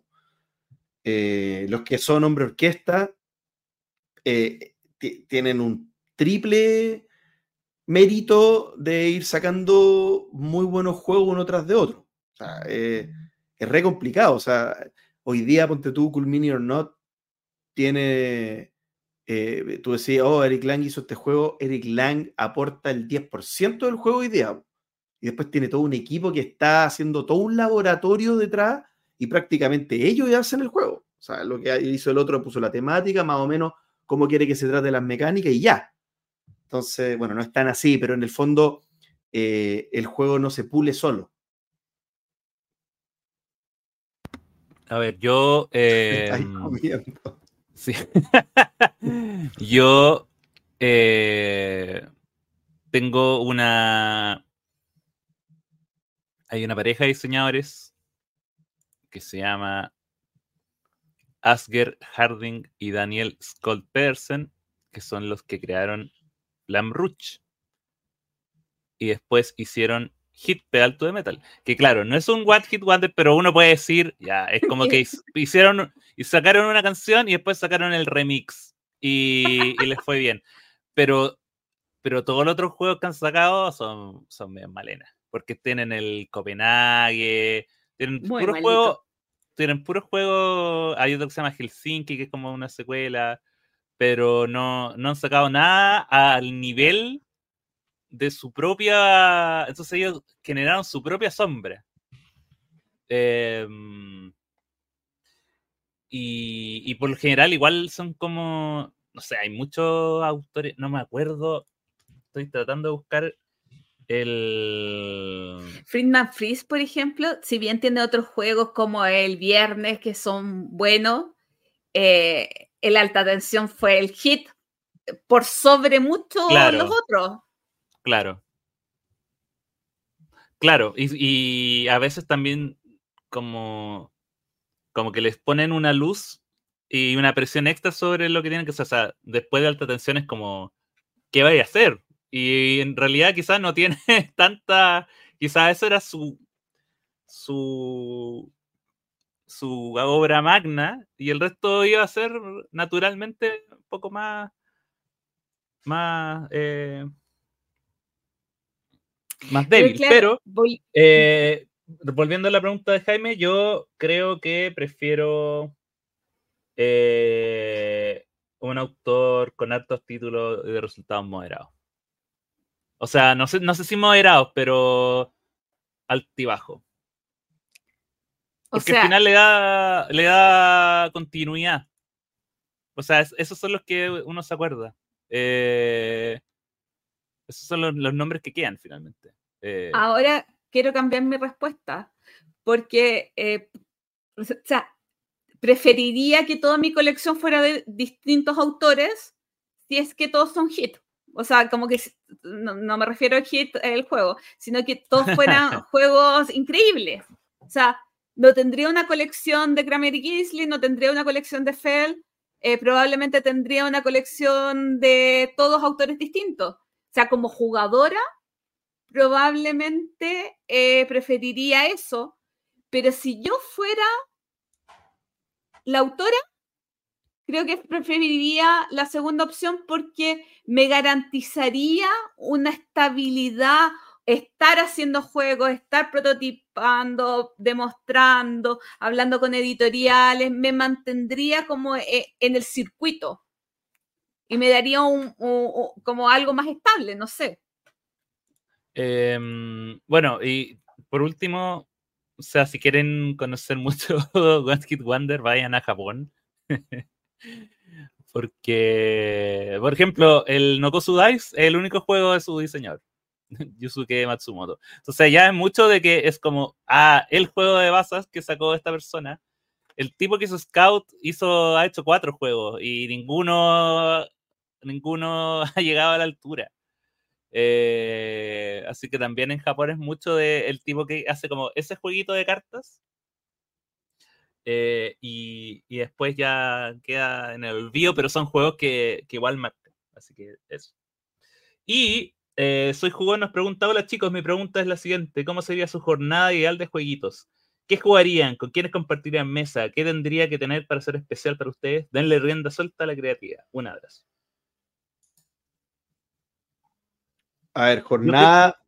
Mm. Ah. No, dale, dale. Así, jornada, como describiendo la jornada. A ver. Eh, de partida. Algo bien estúpido, pero. Sábado. Para mí, el sábado, si hablo de jornada, eh, tiene que ser un sábado. Me da ansiedad jugar los domingos porque si se hace tarde, al otro día hay que trabajar y ya, ya. Tontera, pero son mañas que tengo desde que estaba en el colegio. El domingo es para hacer cosas moderadas. Em, lo otro, eh, temperatura, tiene que ser una temperatura agradable, tiene que haber aire, ventilación, tiene que haber comidita, tiene que haber mucho tecito, eh, agua, comida rica. Em, tiene que haber quizá juegos predefinidos, o sea, es eh, el AP de seleccionar el juego en el momento me pone un poco nervioso. Eh, para mí una jornada ideal, ya más o menos hay cierto consenso de lo que se va a jugar. A ver, vamos intercambiando ideas, porque si no voy a hacer un, podcast yo solo esta cuestión. no, yo, yo pensaba como en el conflicto que hablaba hace un rato sobre la granja. Qué rico sería una jornada donde todos nos sepamos los juegos, donde te ayudan a hacer el setup, o sea, como jornada soñada. Sé, por ejemplo, el, otro viernes voy a jugar una jornadita de FEL. No sé si nos vayamos a saber todos los juegos, pero al final de cuentas es como gente que quiera jugar lo mismo, ojalá que todos, todos nos sepamos las reglas, que todos podamos hacer el setup, porque oye, qué agradable, por ejemplo, es jugar un Rusia Railroll cuando todo se sabe las reglas y no tienes que repasar nada y el setup está listo y hoy fluye. Eh, jugué una partida de Rusia Railroll hace como un mes, eh, en una hora o en menos de una hora. ¿Qué cosas más agradables son esas sensaciones? O sea, como, o, qué cosas más agradables eh, siguiendo con mi trauma, eh, cuando jugamos algunos domingos con Axel, cuando Axel saca juegos y les explica, ¡eh, qué agradable! Porque es quitarme el estrés a mí. como, ¿qué, qué, qué cosa más agradable cuando juegas con gente que explica bien juegos? ¿Qué cosa más agradable cuando, y esto es lo último que voy a decir, cuando llegan a la hora? Mi grupo de los lunes es increíble porque yo siento sus pasos de la escalera del edificio hasta mi puerta y yo les voy a abrir la puerta porque entre las 6.59 y las 7, dos minutos van a llegar. Hoy amo la puntualidad. Me encanta, me encanta que, por, que la Gloria tenga razones para que yo sea parte de su jornada ideal, pero también para que no sea parte. No, con Axel tenemos otra, otra rutina. Axel avisa cuando sale de su casa. Así que técnicamente nunca llego tarde, porque mi manera de no llegar tarde es que yo defino cuando salgo. No, mira, yo estaba pensando esta pregunta y hay cosas que cambian con el tiempo. O sea, por ejemplo, eh, yo podría sí hacerlo un domingo, pero sí tiene que ser durante el día. Eso de de la noche de juegos ya, ya murió. Ya, ya no existe ese concepto. para uno, para esta edad. Cuando uno dice ya, una, una nochecita y partía, partía cuando a las nueve y terminaba así. No, eso ya no existe. Tiene que ser una tarde. Em, Pero el Distraction Day, si es con que da y ahí mismo y no pasa nada. Claro, claro. Pero, por ejemplo, a, mí no me, a mí no me haría feliz eso. Porque para mí dormir en mi cama es importante. O sea, pero al final ah. cada uno organiza su jornada perfecta de cierta manera. O sea, como Yo prefiero jugar dos Eh, días seguidos durmiendo en mi cama que... Mm.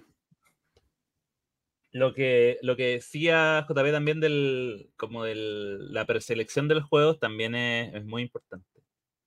Eh, saber, no, no necesariamente como qué va a estar, qué es, pero por lo menos tener las opciones. De, o sea, ya de estos seis vamos a jugar tres. O esto, ojalá jugar los más Mm. posibles, pero si no, ir mentalizados con, mira, voy a, voy a llevar esto. Ok. Y, y ni siquiera por un tema de que hay que leerse las reglas, no, sino que es como por el, para evitar el ¿y qué jugamos ahora? ¿Y qué jugamos ahora? Eh, El AP de qué jugar es El AP peor. de que jugar, Sí. sí. Sí. Em, ¿Qué más? Música, tiene que haber música. Ah, verdad. Tiene que haber musiquita, ojalá temática. Sí. Pero temática- Por favor. Pero es temática, pero temática suelta. O sea, yo, yo igual eh, puede ser temática adyacente. O sea, me acuerdo que podemos jugar, eh, no sé, pues, juegos de la, de la escuela italiana, pero y si estamos jugando un juego de, estamos jugando Alma Mater, igual podemos escuchar Eros Ramazzotti. Tiene que ser Son las adyacente. cosas de la vida. Sí, sí, o sea, no, no tiene que ser como ya, si vamos a jugar un juego de... Si vamos a jugar Mombasa, tiene que ser como música de, de África. de África, de Safari, ¿cachai? Como de... No, no, puede ser... La musiquita también es importante y... Lo que me llama la atención de esto es que yo juego en dos instancias con Axel, algunos jueves en su casa y algunos domingos en la mía, y en ninguno de esos pone música. No, es que. Porque no, no sé si les gusta. Es que en tu casa no pones música. Nunca has puesto música, entonces dije, no me voy a poner en mi, En tu casa, es tu casa. en mi casa. po. No, po, porque no sé qué. No sé, no sé, po. A ver, que ahí soy minoría.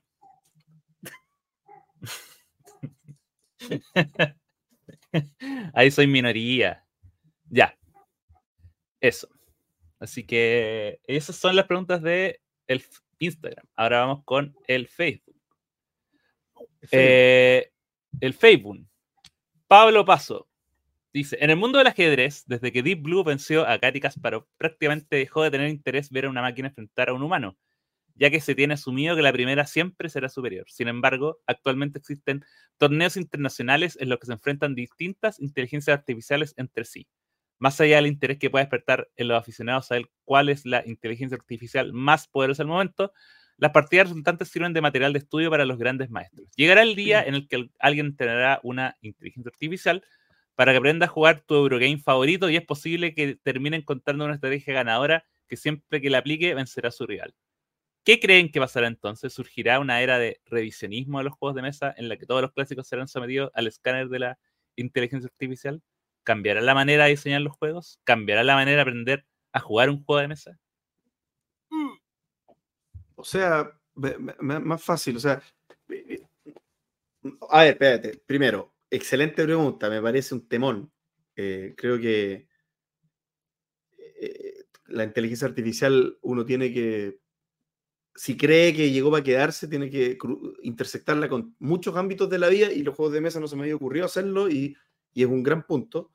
Em, yo creo que la inteligencia artificial probablemente no va a reemplazar nada respecto de del, del uso de los juegos de mesa, porque los juegos de mesa uno los usa de manera análoga por algo. O sea, incluso estando la VGA y otras cosas, jugar al juego de mesa análogo es una experiencia increíble y no, probablemente no deje de serlo. Eh, sí creo que una herramienta de testeo con, con inteligencia artificial puede ser súper valiosa. O sea, imagínate la cantidad de plata que te podía ahorrar en testeo eh, y, y- hacerlo en una hora. Que correr un algoritmo y que, y que te arroje, oye, tiene una estrategia dominante que hace impracticable esta cuestión, tendréis que balancear tal cosa. Impresionante. O sea, a mí me parece totalmente válido. Y si tú me preguntáis, súper aplicable. O sea, no creo que estemos tan lejos de hacer algo así. Mm, Yo iba al mismo punto de JP. Para mí, como, como que la pregunta es al revés. O sea, como porque primero habló de el juego ya hecho, ponerle la inteligencia artificial Claro. para jugarlo. Pero claro, yo para mí toda la lógica tiene al revés. O sea, el juego antes de ser esto, aplicar la inteligencia artificial. Y volviendo al tema del ajedrez, ¿ok? Pueden haber inteligencias artificiales increíbles jugando ajedrez, pero todavía en la Plaza de Santiago se junta a jugar gente de ajedrez, jóvenes y viejos. O sea, como yo creo que al final, ¿qué tanto tú te quieras someter a la inteligencia artificial leyendo la estrategia ganadora de un juego? O sea, actualmente muchos juegos se habla de que tiene una estrategia ganadora. Oye, si compras la, si tienes la locomotora 9 en, eh, Rusia Railroad, vas a bla. Ya, pero igual te sometes al juego, igual lo disfrutas, igual tratas de quebrar esa estrategia ganadora o qué sé yo. O sea, puede la inteligencia artificial decirte que el juego está roto en tal sentido, pero lo que ni siquiera en el testeo va a evaluar la inteligencia artificial es lo divertido de la experiencia del juego. Exacto, exacto. Uno juega ajedrez porque es divertido y uno juega ajedrez contra un ser humano porque es divertido y, y punto. O sea, eh, si estamos Incluso el nerviosismo, o sea, el tiempo, el nerviosismo, la toma de decisiones. todo. Si tú incluso te ponías a pensar en capacidades humanas que pueden ser re- reemplazadas por máquinas, la, cere- la ce- la cerebral y la inteligencia es más reciente por, por la inteligencia artificial, pero la física hace rato que fue superada por las máquinas, pues hace mucho tiempo. Entonces, que no, no hay ninguna sorpresa que, que, que para arar la Tierra tenéis que tener un tractor. Entonces, eh, ¿de qué nos estamos sorprendiendo ahora de las capacidades de las máquinas? Si el tema es que a los seres humanos les gusta hacer cosas y punto.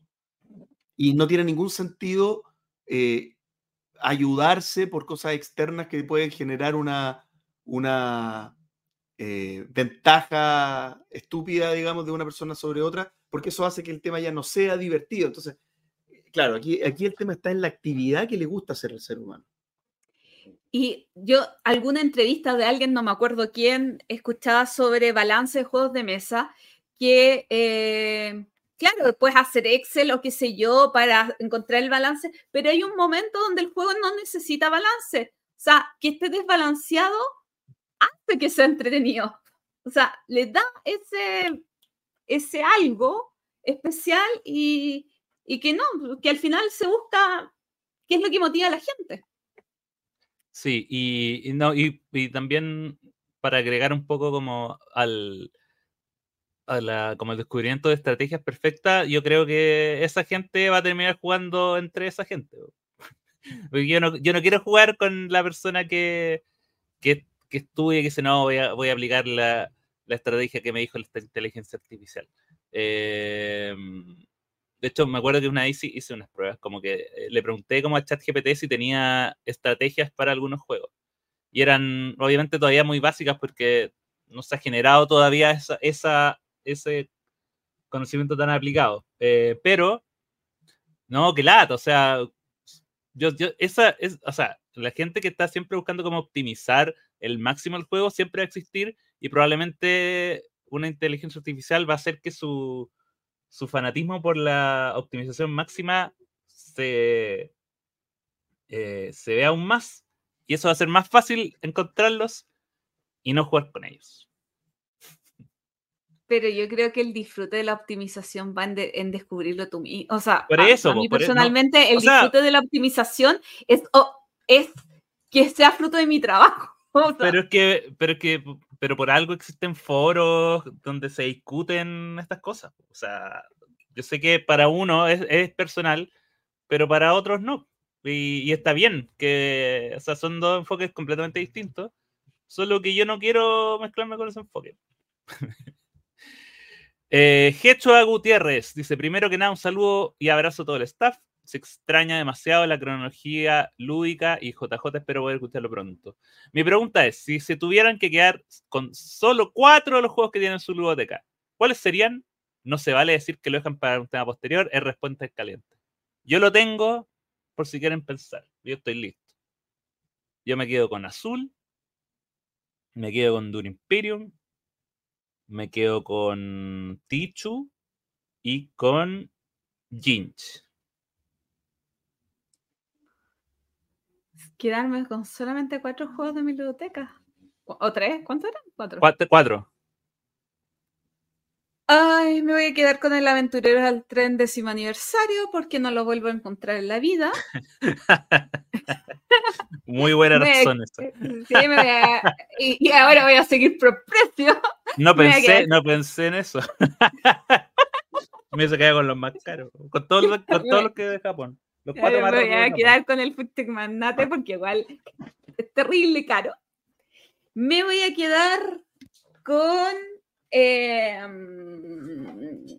yo creo que me voy a quedar como en Mombasa. Porque igual está difícil de encontrar y no he probado el Sky no sé cuántito y no sé si lo quiero jugar, probar. O sea, no sé si lo quiero tener. Y me falta uno. Me quiero quedar con el Macao de la Kitty, ¿puede ser? No. Por ahora. Aunque Trajan sería, pero bueno. Yo me quedo con mi Gloomhaven, por razones lógicas que ya, ya todo el mundo debe sospechar, pero también porque tengo mis modificaciones, pues tengo toda mi historia de Gloomhaven ahí, entonces no lo podría perder. Eh, me quedaría con el Project Elite, que tengo el all-in del Kickstarter y no, no quisiera perderme todas las cosas que, que tiene. También me quedaría con el Big Box del Anachrony, que me con lo encuentro una maravilla, los componentes y todo, y no, no quisiera tener que comprármelo de nuevo. Y con el Cthulhu Death May Die, que también tengo casi todo y me encanta el juego y no quisiera también tener que andar buscándolo nuevamente. Y ahora nos vamos a una pregunta totalmente opuesta. De René Soria. Estante la vergüenza. ¿Cuántos juegos tiene en su colección personal que al día de la grabación han comprado y todavía no han jugado? ¿Cuál es el título de ese juego? ¿Cuál es el título de ese juego que es el más antiguo entre esos y el más reciente? No sé cuántos. Yo te puedo decir que el más reciente es el eh, Acrópolis, que todavía no lo abro. No, yo abrí mi Acrópolis el, el lunes.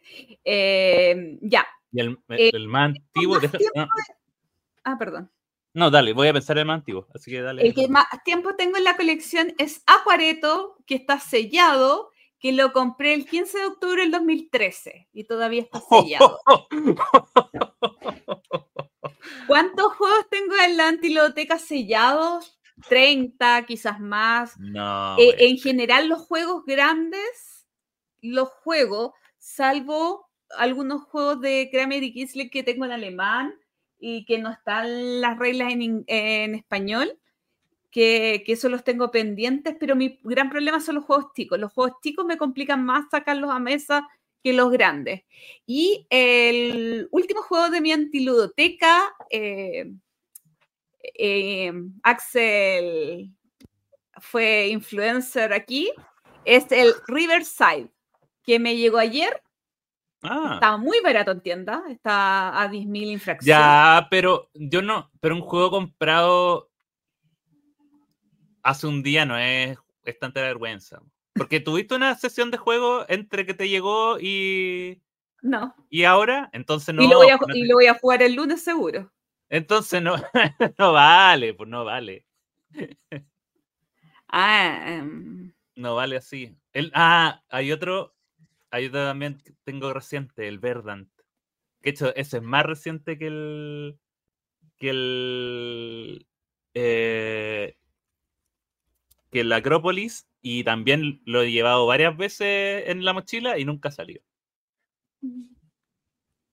Sí, es que igual me compré hartos juegos en la venta de bodega de Debir eh, y eso no los he abierto. Tengo ahí por ahí Oye, el Bull Lake, el tampoco lo he abierto. A mí me cuesta hablar del más reciente por, por un poco lo que decía Axel, que me cuesta encontrar el punto del tiempo en el que es vergüenza. Mm. Em, pero sí te puedo decir con crece el que me da más vergüenza y es el Guerra del Anillo, que lo tengo hace, yo creo que casi 10 años. y no lo he jugado nunca. y, y Pero no, al y menos es te has peor, leído el manual. pero nunca completo. Nunca he logrado leerme el manual entero. No- y, y lo he tratado de leer varias veces. Pero yo creo que más vergüenza que eso me da Kickstarters que tengo casi all-in sin haber jugado nunca una vez. Sí. Eso es vergonzoso. Uh, sí. Mira, y hay un Eh. juego que no tengo hace tanto tiempo, debo de tenerlo hace unos cinco años, que no he abierto, es el Endeavor. Pero el problema del Endeavor es que tiene mayoría por lo y, y casi siempre estoy jugando de a tres. Entonces, no he encontrado el día para jugarlo de a cuatro. Ah, yo pensé que iba a decir que tiene mayoría y no me gustan los juegos de mayoría. Entonces, como, entonces ¿para qué te lo compraste? Tiene mayoría y tiene mucha interacción Claro. y, y es una Mary. El problema de este juego es que lo odio. Pero algún día lo jugaré. así. Eh, eso. Damaris Donoso Rojas nos pregunta: ¿cuán- ¿cuándo un juego demora ah, cuando un juego demora mucho en llegar en Chile? Un año desde que sale o más. Eso, mira, me gusta que define el, el, el periodo de demorar mucho. Entonces, cuando un juego se demora mucho en llegar a Chile, un año de que sale más, ¿esto hace que tengas más o menos ganas de jugarlo? Menos. Más. No, yo, no, no, no, no, no, no, no.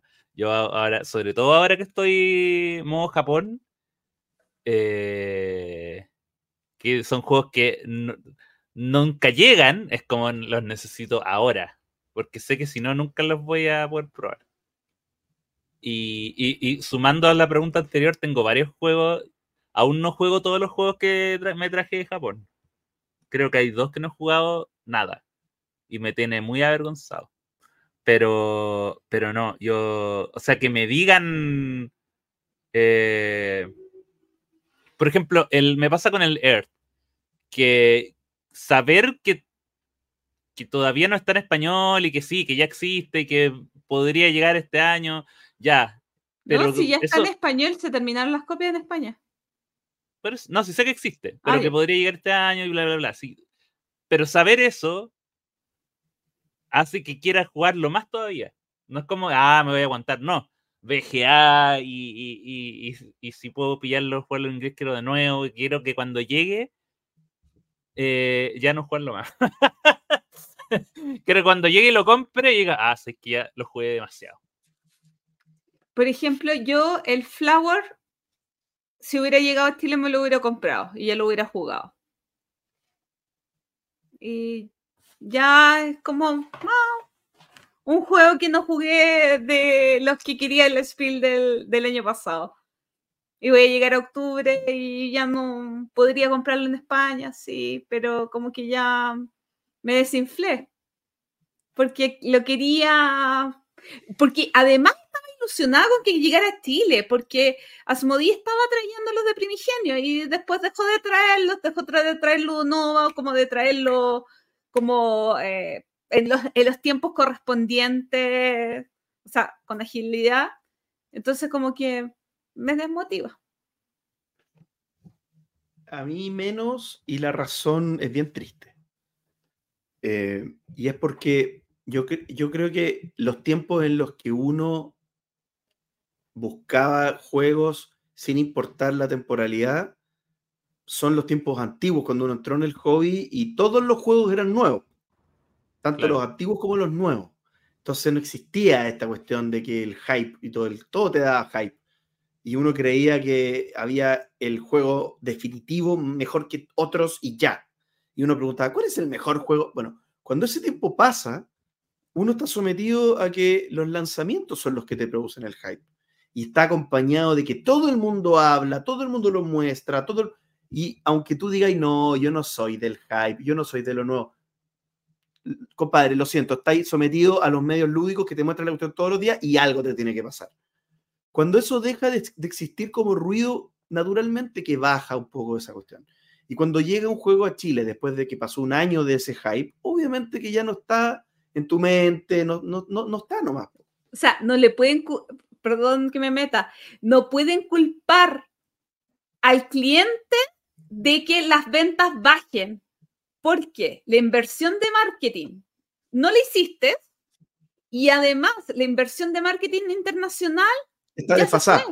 Entonces, eh, entonces yo, yo ahí tengo una tremenda crítica, o sea, como eh, especialmente en los juegos más pesados, juegos más, pa digamos, para jugones, qué sé yo, si se demoran en llegar y no invierten en marketing, las distribuidoras acá no pueden culpar que el juego le vaya mal y después lo estén liquidando, porque, porque se fue la ola. Y llegó otro juego que, que lo reemplaza. Estoy de acuerdo. Jonathan Valencia, ¿cuál es su tienda favorita de juegos de mesa física y online de Chile? Difícil pregunta. Eh, Up Down es mi tienda favorita. Yo, Up Down es mi tienda favorita. Porque, Así que como- son mi- porque son mis vecinos. Yo Mm. anteayer compré en Outdoor, anoche me llegó el paquete. Envío gratuito.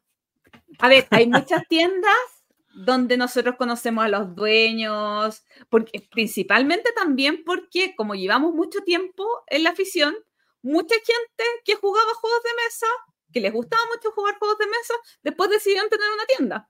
Entonces hay muchas tiendas que uno quiere, más, incluso más allá de la tienda, porque tiene una relación con, Claro, con- con los Claro, dueños claro, claro. o, o que te gusta ir a conversar en la tienda, etcétera, etcétera. Pero así como yendo a la neutralidad, eh, no tengo idea de quiénes son los dueños de Updown y, y es como de las primeras que estoy entrando online a, a revisar precios.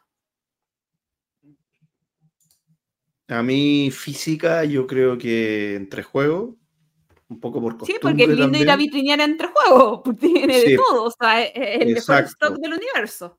Y Mm. siento que, que, no sé, pues me siento bien yendo, porque eh, es amplio, espacioso. Me gusta el hecho de que camináis en la tienda y no estáis como, permiso, permiso, te, te- te- tenís como, te podías explayar. Y online, eh, Gato Arcano y La Razón, ni no es porque se diferencie mucho de las otras, porque son reparecidas en realidad las tiendas online, pero es porque lo engancho con, con la presencia de, de, medios que tienen, que es súper profesional.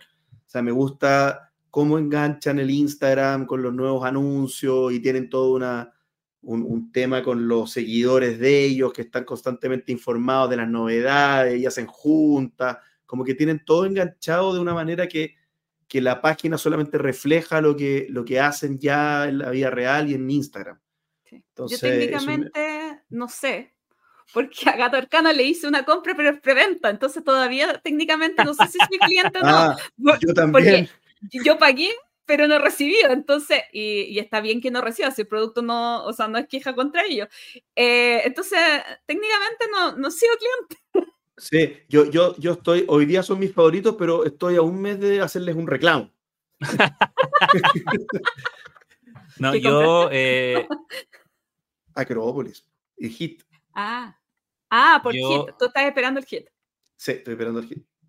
yo eh, en online, porque estaba pensando, tiré up down como digital y online, o sea, física y online, pero, pero tienda que solo tenía experiencia online.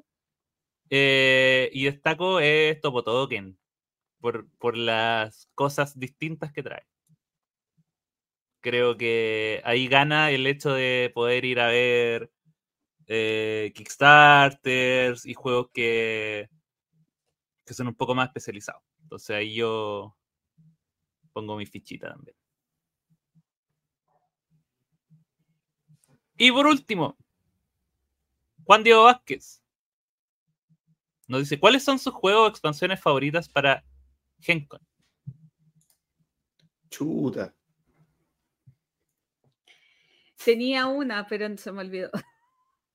Yo... ¿Qué quería en eh, yo, yo eh, quería la polera de Scout que vendían en el stand de, de Oin Games. Oh, era hermosa. ¿Cómo no entendí? Preguntaron cualquier cosa. No, no. No, preguntó por juegos, Preguntó contestó- especi- Ah. preguntó específicamente por juego y expansiones y mi juego de expansión es la polera de... de- Por, por- que por supuesto no puedes jugar si es que no tienes la polera. No, tengo la chapita, pero ahora, pero después que vi la polera fue como... oh. Oye, pero si me preguntan eso mismo de ese, lo tengo, pero de Gencon no. Sí, yo no, no- es que no soy muy de, de revisar las novedades de Gencon. Creo que habían Oye. algunas, pero... Hay una nueva expansión de Arnak, que es el más esperado de JP, me imagino. Ah, no, no, sí tampoco es que Arnak sea mi juego favorito. O sea, no le El, pongamos. el- el no me interesa mío, la expansión de Cascadia. Ah, Esa bueno. ¿Saben qué, ¿Saben qué juego si quiero? Que he escuchado muy buenas críticas. El Barcelona, eh, que es un nuevo Ah, juego que va a sacar escuché- Brandeis, que es de un autor español y tengo conocidos que lo han jugado y que han hablado muy bien de él. Yo también he escuchado buenas críticas del Barcelona. Eh, yo eh, me- acá tenía una listita. Ah, y el aventurero al tren Legacy, por supuesto. No está el... El- mira, yo iba por el eh, la expansión de, de Cascadia, efectivamente, yo sí la quiero. Em, hay una reimplementación del que no sé cómo será, porque, o sea, lo, digo solo porque el, original me gustó, pero hay una versión de, de Samurai de cartas que ahora va a salir como Polen. Entonces, es una reimplementación de, de la reimplementación de Samurai. Y supongo que será bueno. po. Ah, y hay uno, hay un juego de cartas que, que también quiero que se llama Pick a Pepper, que es de Kramer. Kramer, pero con otro compadre, con Christian Stoll. Eh, jueguito de cartas chistoso. Igual sale la expansión de Iki, que quizás a ustedes les interesa.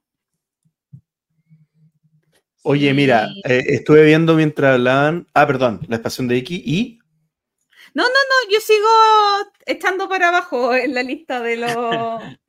Ah, ya, mira, yo estaba mirando acá. eh, y quizás sí, pues hay, hay algunos. Mira, hay uno de que se llama Three Ring Circus. Ah, sí, de David. me ha aparecido hasta el cansancio en Instagram y se ve precioso. Es, No de, tengo idea de lo que se trata. es de Flavio lo. Lopiano, que es el autor de Calimala y de Merch y de no me acuerdo qué otro juego. Y dicen que es el mejor de Lopiano. A mí me gusta Calimala. Eh, el arte es de Edu Valls, el mismo ilustrador de eh, Bitoku. Pero aparentemente en este eh, es harto arte, pero no es invasivo.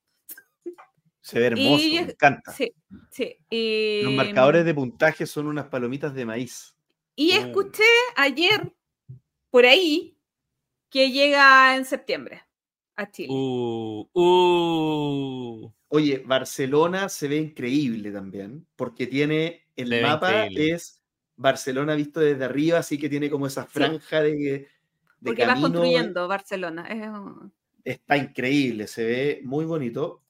Eh, hay un juego que se llama World Wonders que está hecho por un brasileño que fue revisado por Dice Tower y tuvo súper buena puntuación. Que también aparece ¿Quién es el hot. autor? C. Méndez. Ya. No, era por si acaso me sonaba algún otro juego con anterioridad. Oye, No. eh, y la descripción en la BGG es el segundo diseñador más hermoso del mundo y el tercero del universo. Para que le echen un vistazo. ¿Diseñador o juego? Di- diseñador. No, C. Méndez. Es el segundo diseñador más hermoso del mundo y el tercero Ah, del universo. Ya entonces necesito entrar a, a, dar, a dar mi opinión. Oye, yo Oye, quiero- y- pero, pero perdón, perdón, es que tengo que decir el más esperado que, que, que ya sin ver el resto ya te digo cuál es, y es Age of Innovation, que es otra reimplementación de Terra Mística y se ve... ¡Basta! Se ve- ¡Basta! ¿Cuántas ve, más pero- van a hacer? No, se ve increíble. Oye. ¿y nadie está esperando desesperadamente el Lord, Lord Arcana? Mm, Yo no tanto, fíjate. No, no le tengo tanta fe.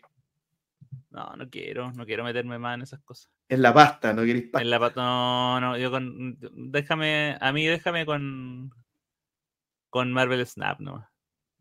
Oye, no, Oye, yo pero- quiero hacer, yo, yo quiero hacer la anti-recomendación. ¿Ya? Yo quiero hacer una anti-recomendación.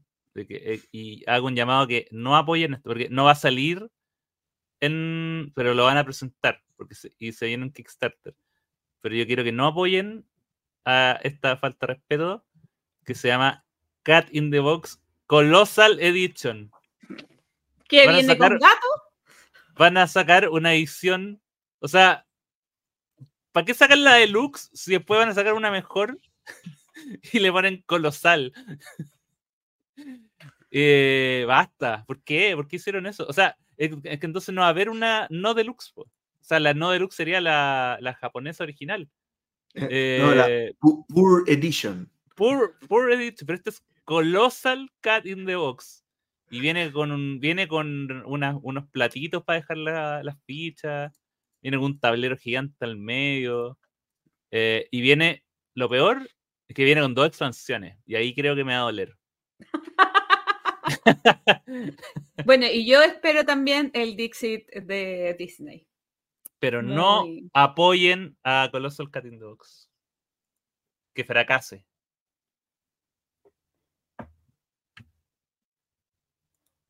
Bueno, Esos son, todas las preguntas.